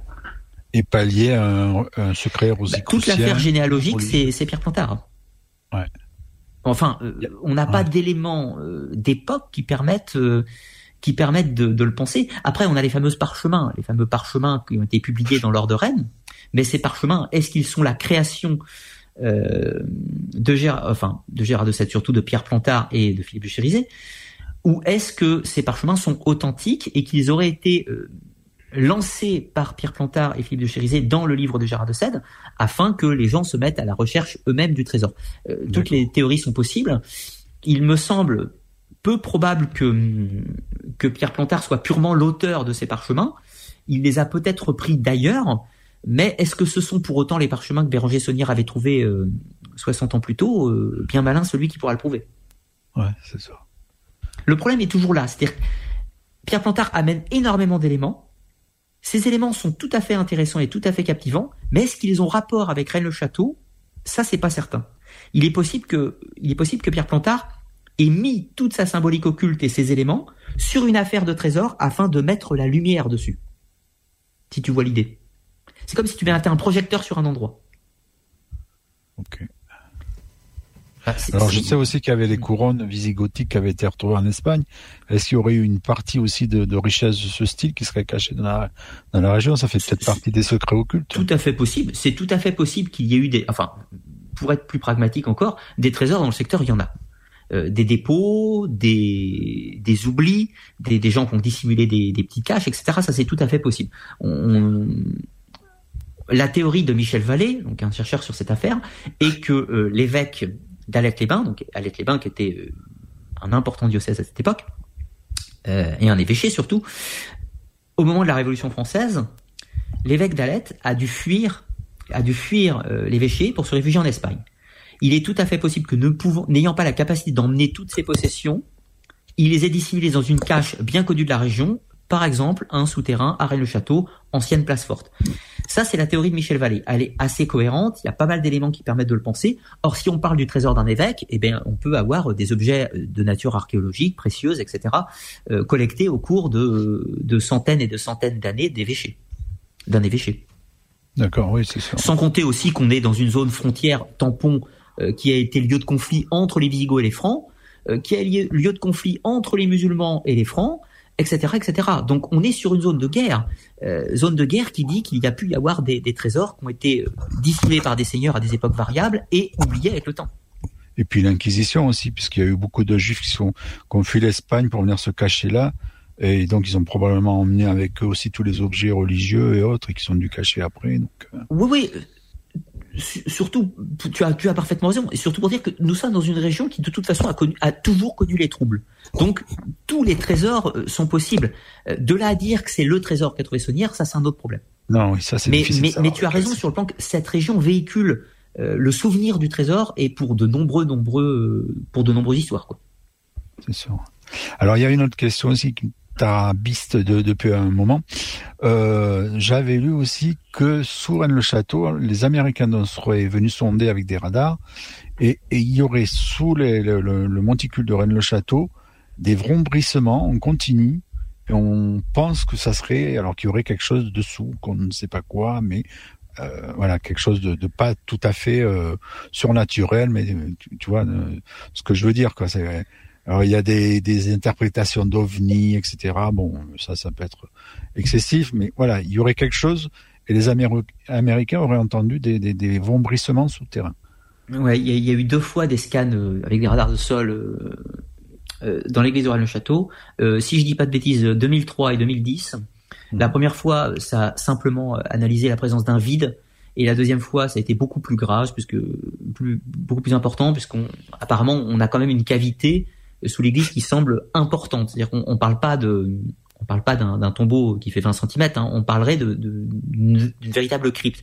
Alors là, je me réfère aux travaux de Paul Sauzet, euh, qui, par des recherches assez précises, et qui a travaillé avec ces fameux Américains qui ont fait les recherches dans, enfin, qui ont utilisé les radars de sol, et qui a tenté de faire une reconstitution 3D de ce que pourrait être la crypte sous l'église. Et là, on serait vraiment dans une énigme archéologique des plus captivantes. Eh là, on parle pas de trésor ésotérique, mais on serait sur une crypte qui daterait potentiellement du 7e siècle du 7e ah oui, siècle wow. de notre ère, ce qui en ferait une des plus vieilles cryptes euh, médiévales euh, du monde. Qui pourrait nous Dans ce type d'édifice, du moins. Et là, là, on aurait vraiment affaire à une découverte archéologique de, de haut vol, euh, sans parler de sur l'aspect ésotérique ou autre, bien sûr.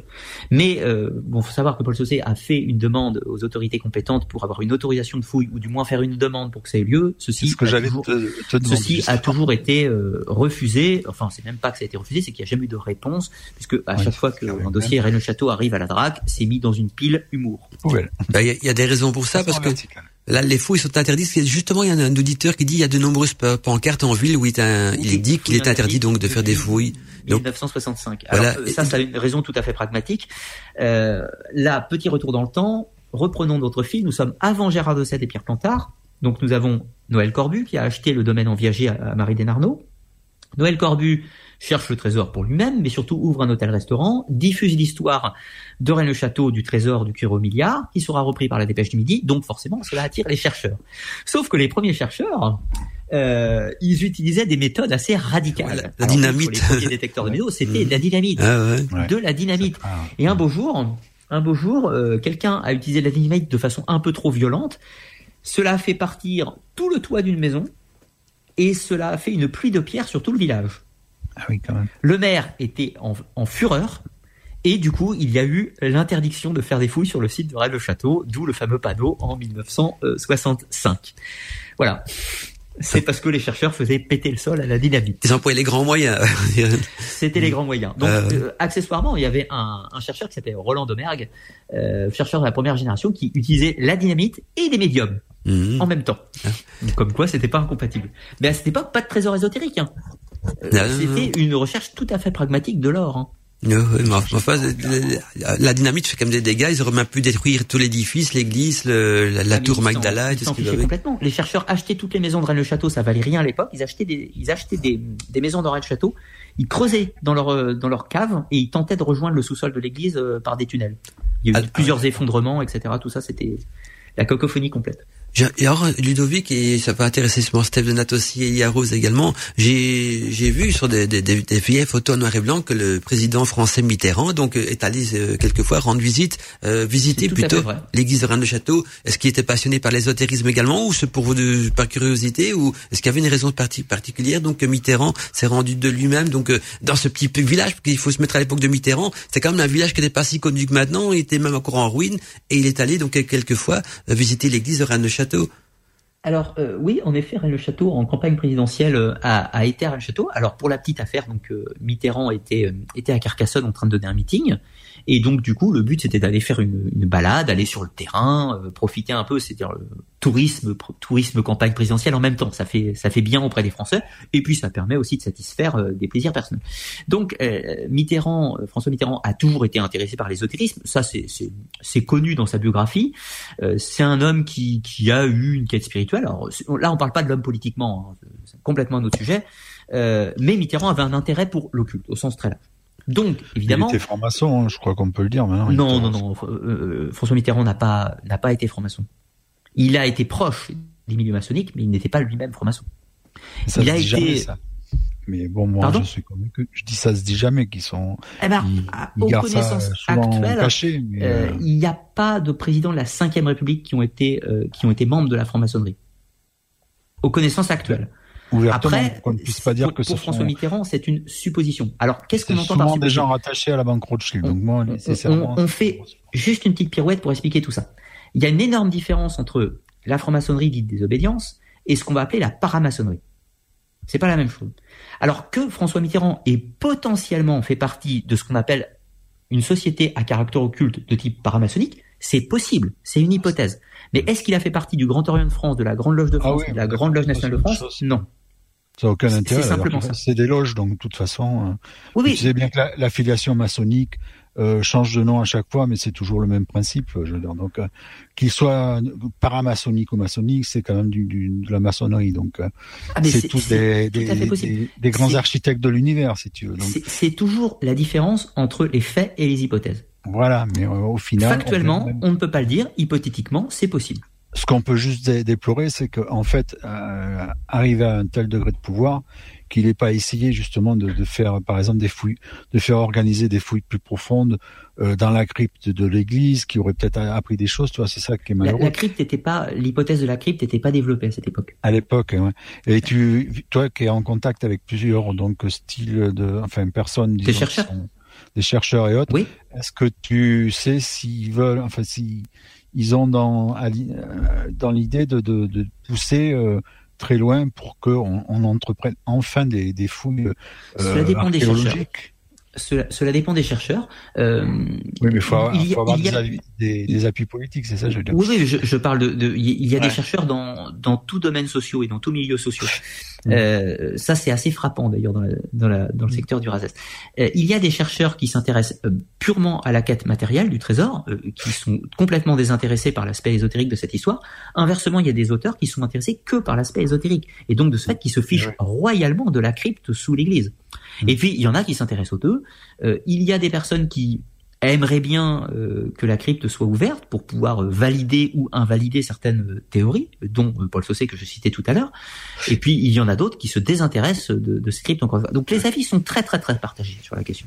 Ce qui est possible. aussi, Ce qui est possible aussi, c'est comme l'abbé Saunière, il a, enfin, non, ça fait partie de l'histoire, donc je sais pas ce qui est vrai ou pas, mais on dit qu'il a fait beaucoup de fouilles dans, dans le cimetière donc de, de Rennes-Château. Oui, en, effet, ça, ça c'est un fait. Ça c'est un fait. Que, donc que Béranger Saunière ait, ait, fait des fouilles dans le cimetière, c'est un fait. Nous avons des plaintes et qui ont été déposées à la gendarmerie. Donc c'est possible qu'il y ait une sorte de passage secret, peut-être de ce cimetière ah bah, qui mènerait vers la crypte. Tout à fait possible. Il y a des témoignages qui vont dans ce sens. Mmh, c'est ce que je pensais. Donc euh, c'est de ce côté-là qu'il faut faire des recherches. Donc en plus le cimetière n'est plus accessible hein, maintenant. Avant, euh, il était accessible au public. Maintenant, à cause des dégradations. Voilà, sûrement. Et donc, mais, moi je pense, enfin ma, ma, théorie à moi, c'est d'avoir un passage secret qui d'amener vers sa crypte, c'est du côté du cimetière qu'il faut le, le, rechercher parce que c'est là qu'il a cherché, en tout cas, la le, le, le 21 septembre 1891 donc, c'est bien la date. Hein. Le mmh. 21 septembre 1891, Béranger Saunière écrit dans son journal personnel, ça c'est un fait historique, il écrit aujourd'hui découverte d'un tombeau. Voilà, dans la crypte, euh, enfin dans le, cimetière, il, dans le cimetière, il, a, il, a, il, a, juste écrit découverte d'un tombeau. Voilà, sans préciser. Mmh. C'est dans l'église. Ça, ça, pourrait vouloir dire aussi autre chose, c'est-à-dire que vu qu'il a, il, on pense que donc d'après ce qu'on a compris depuis le début, euh, qu'il est allé dans la crypte, ça voudrait peut-être dire, puisque ensuite Marie Desnarnaud a dit elle-même que sous le village, vu tout ce qu'il y a comme richesse, euh, le village pourrait en vivre pendant des années. Ça veut peut-être dire qu'il y a des tombeaux qu'on ne connaît pas ou qu'on ne soupçonne pas et qui auraient, qui renfermeraient des, des, des enfin des, des, des, personnalités, si je puis dire, euh, riches. La famille Opoul, oui, les seigneurs, euh, voilà, les seigneurs de Rennes. Oui. Voilà, et peut-être des choses euh, intéressantes à, à trouver, euh, sur, surtout si, comme tu disais tout à l'heure, le, le le, la crypte est très très ancienne, donc euh, c'est dommage que euh, mm. parce qu'on risque même des fouilles sauvages à terme et puis de perdre un, savoir historique. Quoi. Mm, tout à fait. Mais c'est ça qui est tout à fait intéressant avec cette histoire de Rennes Château, c'est qu'à chaque fois qu'on à chaque fois qu'on qu'on casse un mythe, si je puis dire, euh, qu'on casse un mythe, qu'on enlève une information erronée, on ouvre trois portes derrière. À chaque fois. Donc cette affaire dans le château est tout à fait intéressante sur un plan purement archéologique pour cette histoire potentielle de Crete, le tombeau des seigneurs. Ça permettra de connaître tout un pan euh, de l'histoire du sud de la France, hein, de ce secteur géographique, avec potentiellement des vestiges importants.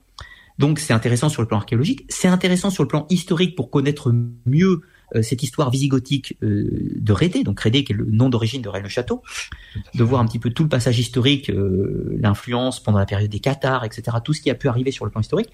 C'est tout à fait intéressant sur le plan euh, trésoraire, la bonne vieille chasse au trésor hein, qui nous plaît à tous, puisque est-ce que cet homme, euh, ce petit curé de campagne, a réellement eu une vie, euh, il a une vie éblouissante, c'est-à-dire au-delà de l'affaire trésoraire, Béranger Saunière a une vie absolument épatante. Sa vie, clairement. C'est un homme qui, qui, a, qui, a, bien vécu, clairement. Donc sa vie est magistrale, c'est un roman d'aventure. Donc on a cet aspect chasse au trésor.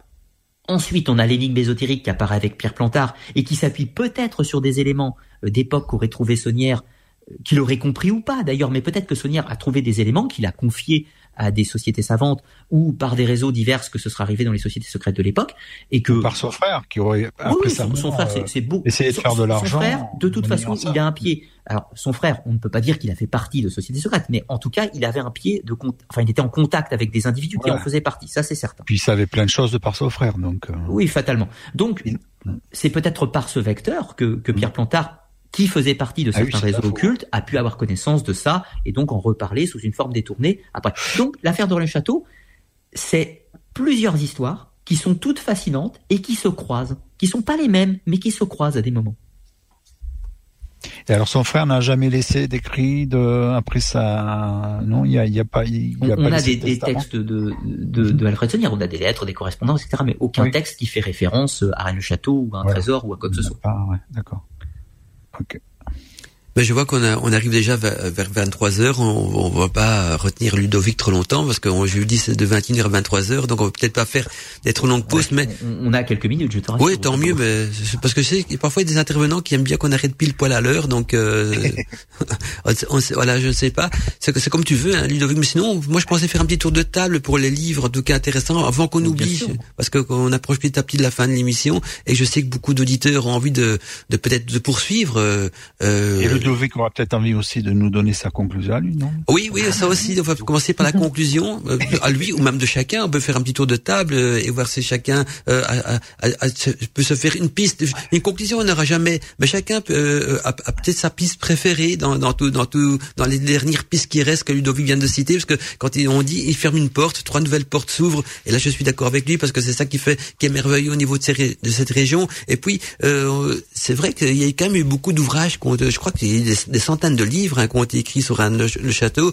Euh, m'a dit qu'il y avait un peu, peu moins d'engouement maintenant qu'avant, mais hum, c'est quand même une région aussi très connue en Europe, euh, que ce soit en Belgique, en France, en, en Allemagne, en Angleterre. Euh, les gens viennent de quatre coins de l'Europe visiter ce tout petit village perdu donc au fin fond des Pyrénées, euh, et même Mitterrand, hein, quand on a pu en discuter tout à l'heure aussi. Et, et donc euh, voilà, je sais pas si, si chacun a envie de, de, de, de, donner sa piste préférée ou sa piste qui lui parle le plus. Et puis par après, donc peut-être un, un, petit tour de table aussi, des livres intéressants qu'on pourrait conseiller aux auditeurs pour éviter justement qu'ils s'embrouillent de nouveau par tous les parasites que, euh, que les anciens ont laissés pour brouiller les pistes également. Moi, c'est vrai que la notion de chemin initiatique euh, me plaît beaucoup. Après, je pense que une... Ah, il y a un petit blanc. Lisa, t'as été coupée. Je crois que tu peux recommencer ta phrase. Quand on doit y être là-bas, en fait, on doit certainement se faire sa propre, propre idée. Après, est-ce que tu m'entends là? Voilà, maintenant ça va mieux. T'as été coupée à un moment donné, mais ça va. donc pour moi, c'était la. Ah, oui, c'est donc la, piste du chemin initiatique, moi qui me parle beaucoup. Mais après, voilà, comme je disais tout à l'heure, c'est, euh, je pense qu'une fois qu'on est là-bas, certainement que enfin, l'idée euh, se précise peut-être. Je ne sais pas après, en termes de, pour des personnes comme moi qui ne sont pas allées encore à Rennes-le-Château, euh, quelle est la durée pour apprécier le lieu en définitive et, et est-ce qu'à chaque fois qu'on y retourne, comme tu as pu le dire, Ludovic, est-ce que tu as vécu des, choses différentes en définitive? Hum, je, pense que ta, ta réponse est bonne sur un point. Rennes-le-Château, il faut y aller pour se rendre compte sur place. Puisque quand on y va, on vit Rennes-le-Château. On n'est pas seulement dans une quête intellectuelle. Tu vois, on va le ressentir sur place un petit peu. Alors là, c'est subjectif, hein, bien sûr, tout ça. C'est le ressenti, on est dans, dans les énergies, euh, on n'est plus dans l'histoire ce qui est intéressant, et j'en profite, Mandala, pour, euh, pour donner ma conclusion un petit peu à, mon point de vue, je pense qu'on est dans un égrégore. C'est-à-dire que pour X ou Y raison, il y a une affaire qui est celle de, de Béranger Saunière, celle-ci sera résolue ou pas au cours du temps, enfin du moins définitivement. Il y a, après Pierre Plantard, qui crée ce mythe. Ce mythe à caractère ésotérique ou initiatique. À mon sens, à ce moment-là, quand il le fait, cela engendre un égrégore. Or, un égrégore, par nature, il se modifie avec le temps. Les gens viennent à Rennes-le-Château avec leurs rêves. C'est-à-dire qu'il y a une affaire base, avec tous les éléments posés par Piantard, mais si demain quelqu'un y va, et que pour lui, sa conviction, avant même d'arriver à Rennes-le-Château, c'est que c'est une énigme templière, eh bien, il fait entrer l'énigme templière dans les de Rennes-le-Château. S'il vient il pense que c'est une histoire d'extraterrestre d'OVNI sur le Bugarac, il arrive dans cet égrégore, il nourrit cet égrégore, et l'affaire des ovnis fait partie maintenant de Rennes-le-Château. Et aujourd'hui, nous avons un égrégore immense, dévoreur, oppressant, qui rend des gens fous. Euh, fous au sens littéral. Hein. Il y a des gens qui deviennent fous. On a des gens qui se prennent pour le Messie. Tout un tas de, de paramètres mentaux qui se produisent dans cet égrégore, à mon sens. Rennes-le-Château est une usine à folie en même temps qu'une usine initiatique. C'est un chemin périlleux où on peut se blesser au sens psychologique, si je, si je puis dire du, terme. C'est devenu une machine infernale, un gros tourbillon énergétique qui se base probablement sur des histoires factuelles et réelles, mais qui aujourd'hui a largement dépassé la réalité concrète. On est dans, on est à mon sens dans un égrégore, clairement. Un égrégore qui peut être une quête initiatique pour l'individu, et chacun va vivre sa propre quête avec un visage propre à cette quête à l'intérieur. Donc peut-être que peut-être que les ovnis n'ont rien à voir avec l'origine de l'affaire de Rennes-le-Château. Peut-être que Marie-Madeleine n'a rien à voir avec l'histoire d'origine de Rennes-le-Château. En revanche, aujourd'hui, des personnes pourront vivre une quête par rapport à ces sujets là-bas. Parce que cet égrégore s'est nourri de tout ça, si je puis dire. Tout à fait. C'est étonnant ce que ce que tu dis là parce qu'en parlant des, des, des Grégores et des personnes qui ont parfois des, des, des, des ressentis, que c'est vrai qu'il y a beaucoup. Moi, je, quand j'étais là en vacances, j'ai remarqué qu'il y avait même beaucoup de sectes qui tournaient aux alentours avec le adeptes et tout ça. Donc c'est revenu un, un, haut point de réunion ésotérique en, en, en tout genre. Et, et, en, et en même, temps.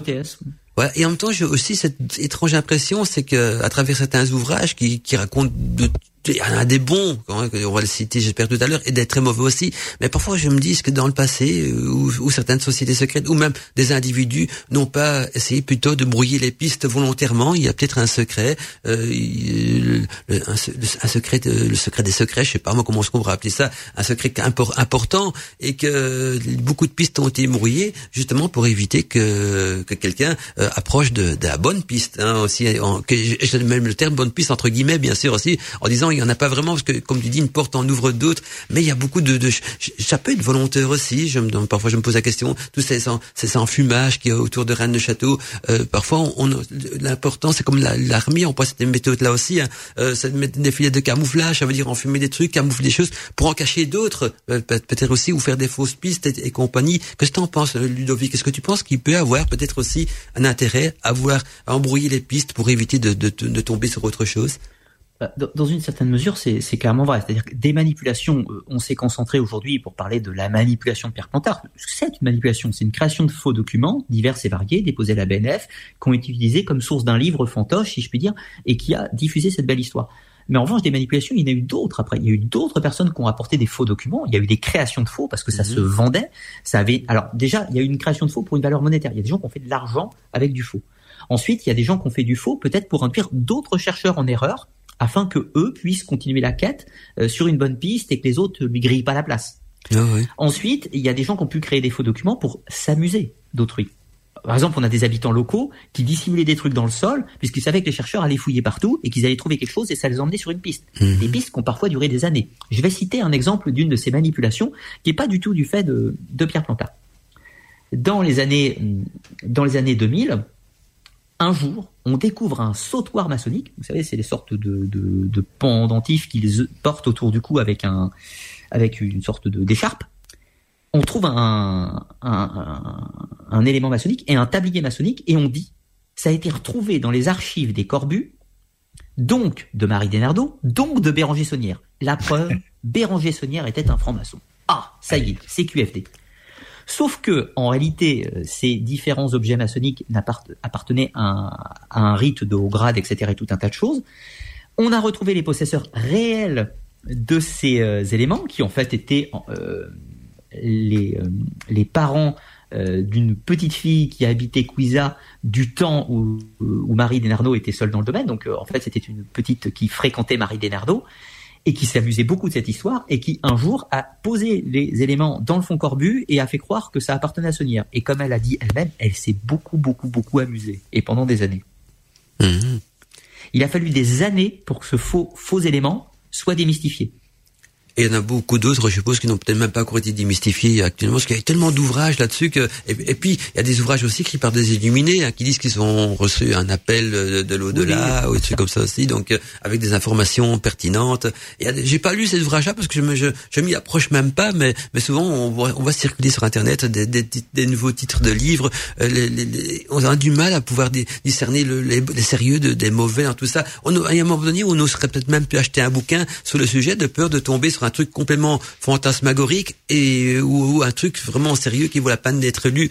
Et donc, euh, je pense que ce serait bien de faire un, euh, un tour de table aussi et, et surtout du côté de Ludovic. Et peut-être Steph, Steph a trouvé quelques pistes intéressantes aussi. Mais maintenant euh, qu'on a démystifié un petit peu l'affaire Plantard et, et, de tous ces livres qui ont été qui, qui, en, qui en ont découlé et qu'on a été parasités donc dès au départ, en même temps ça se vendait bien. Donc ils, ils allaient peut-être dans ce sens-là parce que c'était un business aussi d'écrire à l'époque des, des, livres qui, qui poursuivaient ce sens-là. Et, et peut-être même que certains auteurs n'y croyaient pas trop non plus, mais qu'ils ont dit je vais alimenter ce business parce que voilà, euh, il y a moyen de se faire de l'argent. Et même maintenant encore, hein, quand on va là-bas, il y a des boutiques qui vendent des objets en tout genre. Comment on peut trouver des objets, des objets de la Tour Eiffel quand on va à Paris. Hein, on va à Rennes-Château, on vend des petites statues, on vend beaucoup de choses aussi.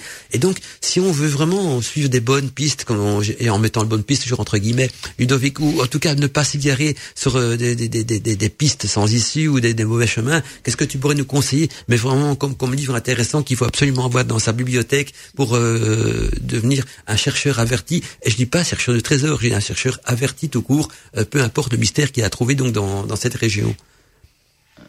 Oui, bah écoute, euh, quelques livres qui, qui, semblent, à mon sens, hein, essentiels euh, pour comprendre l'affaire aujourd'hui. Alors, comme on l'a dit, il y, a, il y, a, 900 bouquins sur Rennes le Château. Euh, 10 suffisent. Il n'y a pas besoin de lire. voilà, justement. C'est absolument faux. Pourquoi? Parce que beaucoup se répètent et beaucoup sont, sont dans des voies euh, hyper hasardeuses et sans source. Euh, quelques livres qui, à mon sens, il faut avoir si on veut aborder correctement l'affaire de Château. Mais encore une fois, c'est très subjectif puisque c'est mon point de vue. Tout d'abord, il faut l'ordre de Rennes le livre de Gérard de Sède, il faut l'avoir, puisque c'est la belle histoire. Euh, pour, pour devenir passionné par cette affaire, il faut lire ce bouquin. C'est efficace à 100%. Personne ne résiste à ce livre. Mmh. Ah, plus il est bien écrit. Si il est truffé d'erreurs. On est bien d'accord, tout le monde le sait aujourd'hui. Mais c'est un livre qui est absolument fascinant. Donc, oui, je veux dire, l'auteur l'a bien écrit. Il en a fait un roman, mais il, il, a un talent, un talent d'écrivain. Ça, il y a rien à dire. C'est bien écrit parce que ça, la preuve, on, quand on le lit, on est captivé et souvent on le relit deux, trois fois. Donc c'est pas un livre ennuyeux. Voilà. Tout à fait. Mmh. Ensuite, euh, si on s'intéresse pour pour l'affaire, euh, on, on, va dire des, pour bien comprendre cette séparation entre l'affaire Saunière et l'affaire Plantard, et bien comprendre les financements euh, du cercle catholique de Narbonne, là je recommande vraiment euh, le livre de Christian Doumergue euh, qui s'appelle Le secret dévoilé. Le secret dévoilé, c'est un gros pavé, faut le digérer, mais c'est un livre qui est extrêmement précis, qui va, qui est documenté, qui est sourcé et qui est imparable à mon sens hein, sur le cercle catholique de Narbonne, sur les liens Alfred Saunière, Béranger Saunière, le cercle catholique et le passage avec les inventions de Plantard par la suite. Ça me semble absolument essentiel comme livre. Ensuite, on recommande tous les livres de Michel Vallée, Pierre Jarnac, de son pseudonyme, euh, notamment le dernier qu'il a fait hein, sur le trésor euh, des évêques d'Alette. Pourquoi? Parce que Michel Vallée a cet avantage, c'est que c'est un auteur pragmatique, qui est sourcé, c'est lui qui a démystifié massivement toute l'affaire Plantard, hein. c'est lui qui a montré que c'était des faux documents, etc., tout un tas de choses. Euh, c'est pragmatique, c'est la quête du trésor, mais c'est factuel. Donc voilà, les livres de Pierre Jarnac, Michel Vallée, sans aucun doute. Après, tout à fait récent, c'est des livres qui sont sortis euh, il y a six mois, mais qui sont vraiment, vraiment, vraiment au point, puisqu'ils euh, ils sont au fait des, recherches récentes, réellement récentes. C'est les deux ouvrages de François Lange qui s'appellent Affaires classées. Le premier qui traite de Rennes-le-Château, le deuxième qui traite de Rennes-les-Bains. Euh, deux petits bouquins, euh, vraiment super, rien à dire. Et puis pour euh, deux autres pour finir, deux autres pour finir, je vais citer le livre de Geneviève Béduno, qui s'appelle Qui êtes-vous, Monsieur Plantard qui là va vous faire une autopsie euh, de Pierre Plantard et comprendre d'où il vient, qui il est, pourquoi il écrit, pourquoi il fait ci, pourquoi il fait ça. Euh, je suis pas forcément d'accord avec l'intégralité du livre, mais c'est la recherche la plus sérieuse à mon sens à ce jour faite sur Pierre Plantard. Et puis pour finir, un roman, un autre roman qui s'appelle L'arcade du roc noir, écrit par Jean-Pierre Monteil.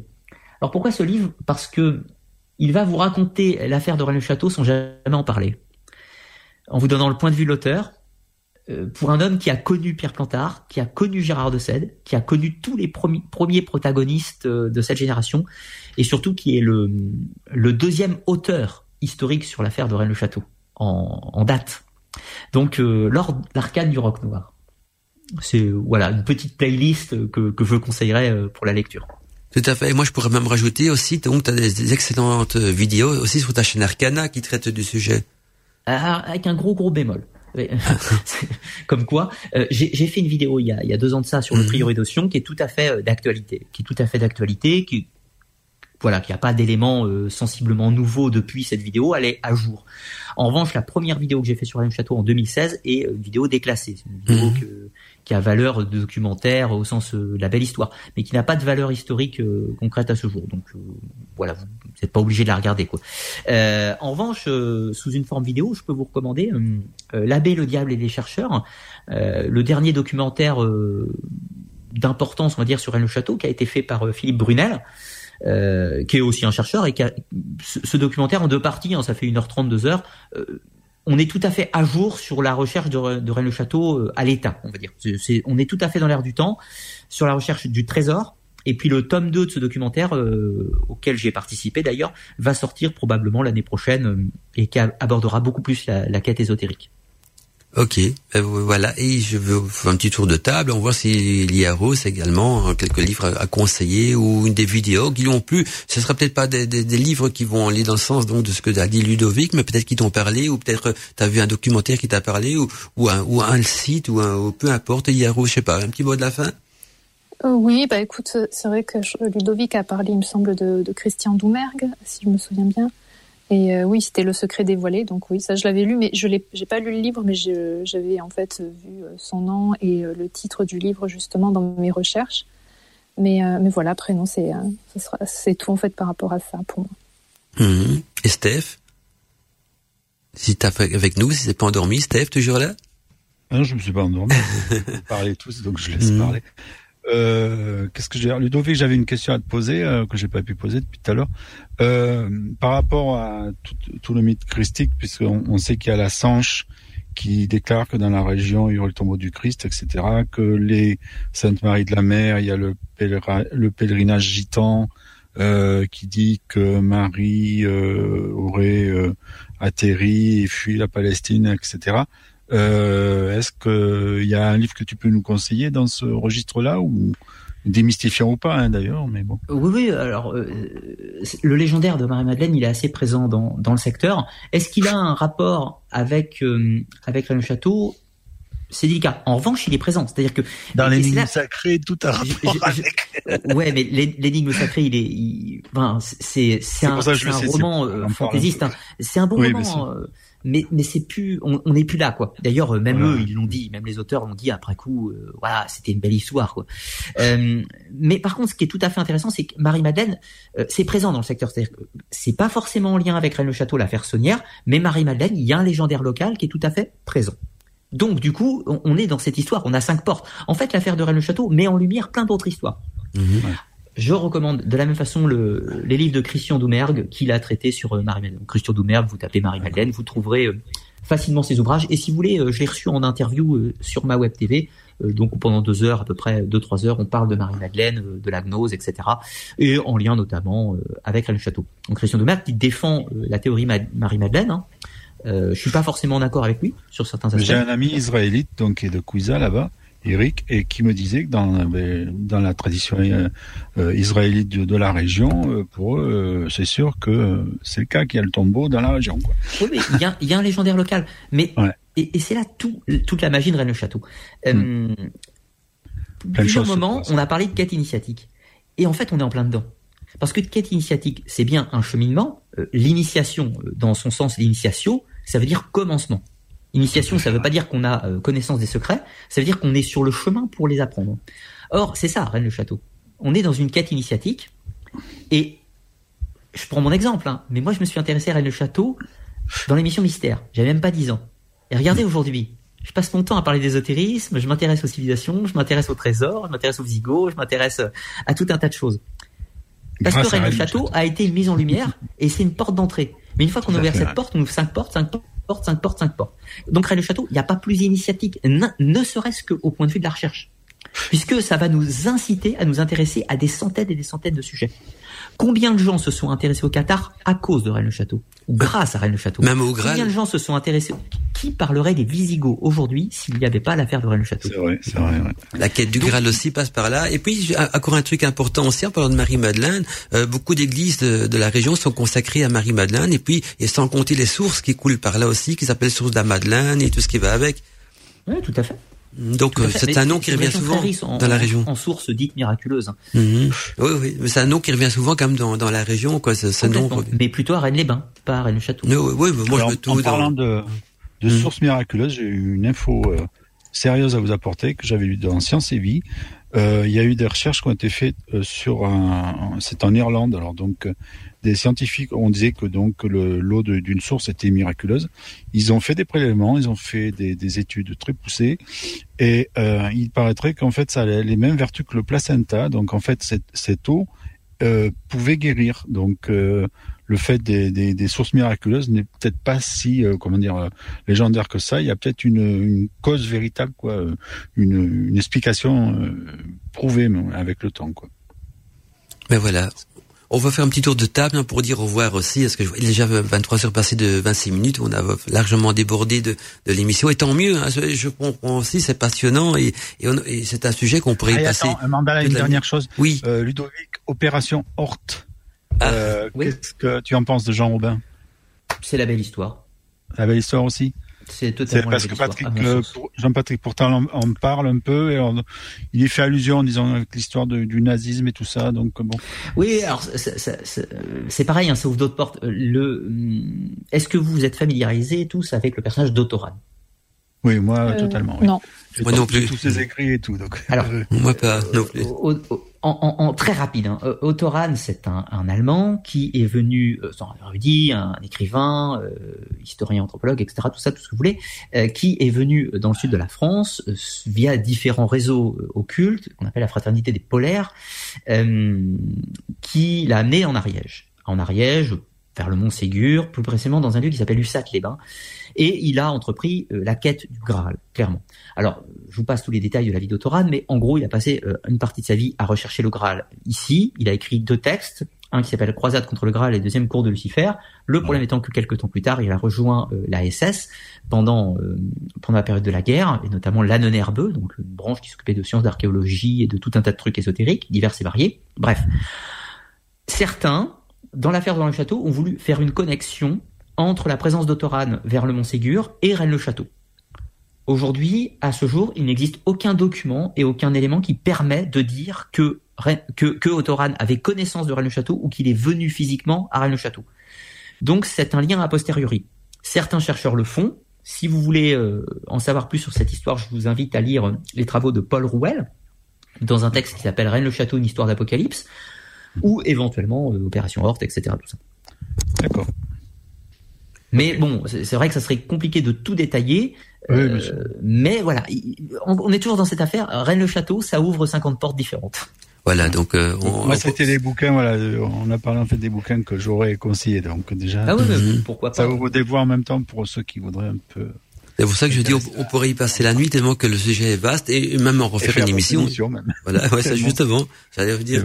J'ai encore juste deux trucs à rajouter. C'est deux sites internet pour les auditeurs qui ont envie d'en savoir un petit peu plus. Il y a un site internet qui reprend un petit peu euh, les archives de tout ce qui a déjà publié sur Rennes le Château. C'est rennes-le-château. Euh, oui, archive.com. Donc rennes-le-château-archive.com. Et puis il y a aussi le site des chercheurs de, de Rennes le Château. Et là, c'est de, pratiquement un nom similaire, mais sans le mot archive. Donc, c'est rennes-le-château.com. Donc, euh, si vous mettez Rennes de Château qu'un tiret entre chaque et juste.com, vous êtes sur le site des chercheurs de Rennes de Château. Et si vous mettez Rennes de Château qu'un tiret entre euh, chaque mot et en plus le mot archive, eh bien là, vous tombez donc euh, avec le .com, bien sûr, sur un site qui reprend donc l'ensemble des archives qu'on peut trouver. Donc, ce qui a été publié sur Rennes de Château avec des à boire et à manger, comme je le répète souvent.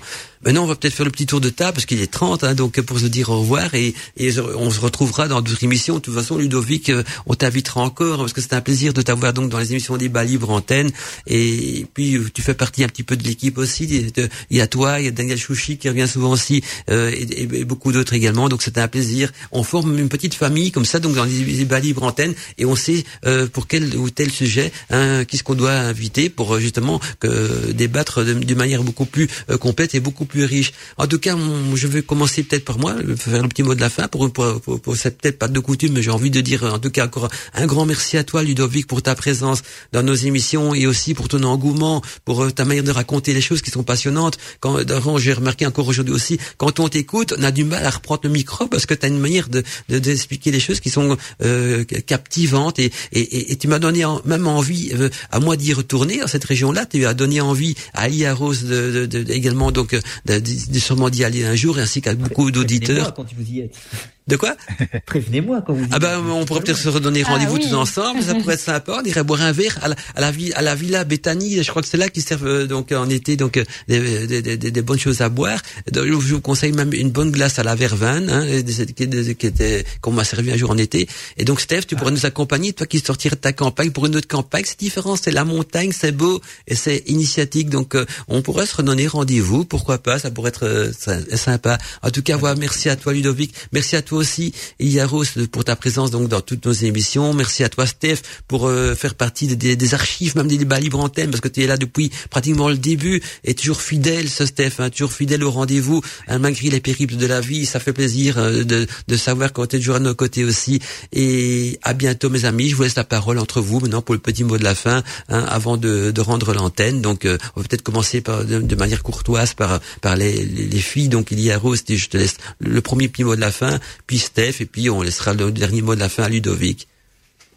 Ben, je remercie Ludovic euh, pour euh, ce nouvelle, comment dire, nouveau regard en fait sur Rennes le Château. C'est vrai que c'est différent des, autres émissions. Même d'ailleurs, Mandala, tu avais fait une émission aussi euh, sur Rennes le Château. Donc c'est bien de voir ce que chacun apporte. Et là, c'est vrai qu'il y, a, quand même pas mal de, points intéressants. Et c'est vrai que bah, Ludovic, tu, tu expliques bien les choses et c'est vraiment précis et il y a de la logique. Donc c'est ça qui est aussi intéressant. Ben, merci en tout cas.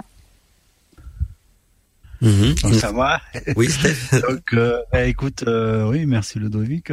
Donc, je pense qu'on peut dire aussi que Jean-Patrick Pourtal euh, explique pas mal de choses. Donc, pour les curieux, allez surtout sur son site. Vous apprendrez plein de choses. Il a fait des reportages et donc euh, voilà quoi. Mmh. Un petit mot de la fin, Steph, encore que, que je dis aux auditeurs, content, content d'être là. Moi, je, je, suis content que tu aies Steph ce soir, parce que je sais bien que c'est, c'est pas facile pour toi avec ce que tu as vécu euh, la semaine passée au niveau de ton animal de compagnie. Et je trouve c'est vraiment, je, je, me posais la question, est-ce qu'il sera avec nous ou pas ce soir? Et j'ai vu que tu as fait l'effort de venir avec nous pour changer les idées. Je veux te, te remercier rien que pour ça aussi, Steph. Eh ben, écoute, ça fait plaisir on est bien avec vous, donc c'est pour ça que je suis là. Oh, on, forme une famille. Et alors, Ludovic, petit mot de la fin. Et promis, Ludovic, je te promets que si on va dans la région, en tout cas, moi, si j'y vais, je te tiendrai au courant, hein, en espérant pouvoir aller boire un verre ensemble. Et je tiendrai au courant de toute l'équipe. Hein, pour ceux qui ont envie de me rejoindre là-bas, tout le monde est bienvenu. Euh, et, je crois que euh, quand la pandémie sera un petit peu derrière nous, je vais commencer de nouveau à ressortir de ma tanière et aller plus souvent donc dans euh, dans ces milieux ésotériques. En tout cas, Ludovic, encore merci de ta présence. Et le petit mot de la fin, avant que j'envoie donc le, le, le jingle de fin d'émission. Bah, merci beaucoup euh, à tous les trois pour votre accueil, toujours chaleureux et bienveillant. Merci aussi à tous les éditeurs pour nous, avoir écoutés. Et, surtout, en, en, mot de la fin, euh, une chose qui me semble essentielle sur, euh, sur l'affaire de le château, c'est ne laissez jamais le, le rêve disparaître. C'est pas parce que des choses sont fausses, ça arrive. C'est pas parce que des éléments ont été truqués, alambiqués dans tous les sens. Rennes le château, c'est l'archétype de la quête initiatique ou du trésor. Aujourd'hui, dans le monde dans lequel on vit, il nous reste pas beaucoup d'endroits pour rêver. Il... Rennes le château, c'est Indiana Jones, c'est la quête de l'arche perdue. Pas au sens l'arche perdue, mais c'est comme dans un film Indiana Jones. On est individuellement tous, on est les acteurs de cette quête, de cette chasse au trésor, qu'elle soit matérielle ou ésotérique, peu importe, ou les deux d'ailleurs. Peut-être que certaines choses s'expliquent, peut-être que certaines choses s'expliqueront et non pas forcément de nature spirituelle ou ésotérique dans certains cas. C'est possible. Et je pense qu'il faut aussi l'admettre, puisque c'est en acceptant euh, qu'une chose s'effondre qu'on peut regarder ce qu'il y a derrière. Euh, tant qu'il y a un mur devant nous, on peut pas regarder ce qu'il y a derrière. Et parfois, il y a des chimères, de faux documents, c'est des murs. Et ça nous enferme dans une petite boîte et on peut pas explorer correctement cette affaire. Donc il faut accepter de déconstruire certains murs, de les casser pour aller au-delà. Mais par contre, le rêve ne s'arrête jamais. Et c'est ça toute la magie de l'affaire de Château c'est toutes ces portes qui s'ouvrent, tous ces centres d'intérêt. On va finir par ouvrir un livre pour s'intéresser à l'histoire antique des Visigoths, à s'intéresser aux sociétés secrètes de la belle époque, au personnage d'Emma Calvé, cette cantatrice qui a probablement jamais connu Saunière. Mais du coup, grâce à Rennes le Château, on la connaît. Qui connaîtrait Emma Calvé aujourd'hui s'il n'y avait pas l'affaire de Béranger Saunière? Quasiment personne. Évidemment, Pierre Plantard, ses inspirations, sa vie, son œuvre ésotérique, dans euh, le livre de Gérard de Sède, euh, voilà, c'est une quête, on peut tous y participer, et euh, à vous de jouer, si je puis dire. Ça sera mon mot de la fin. Et puis le rêve fait partie de la nature de l'homme aussi. Il faut pas oublier donc que le rêve fait partie de la nature de l'homme. Merci à tous d'être présents dans les débats libres antenne. C'était donc l'équipe des débats libres antenne avec Ludovic en tant qu'invité que je vous conseille de suivre d'ailleurs sur sa chaîne Arcana. À bientôt mes amis et on se retrouve donc bientôt pour des nouvelles aventures sur Witches Radio. L'univers de la magie, mystère, la sorcellerie, paranormal. Émission, libre antenne. Les débats et libre antenne.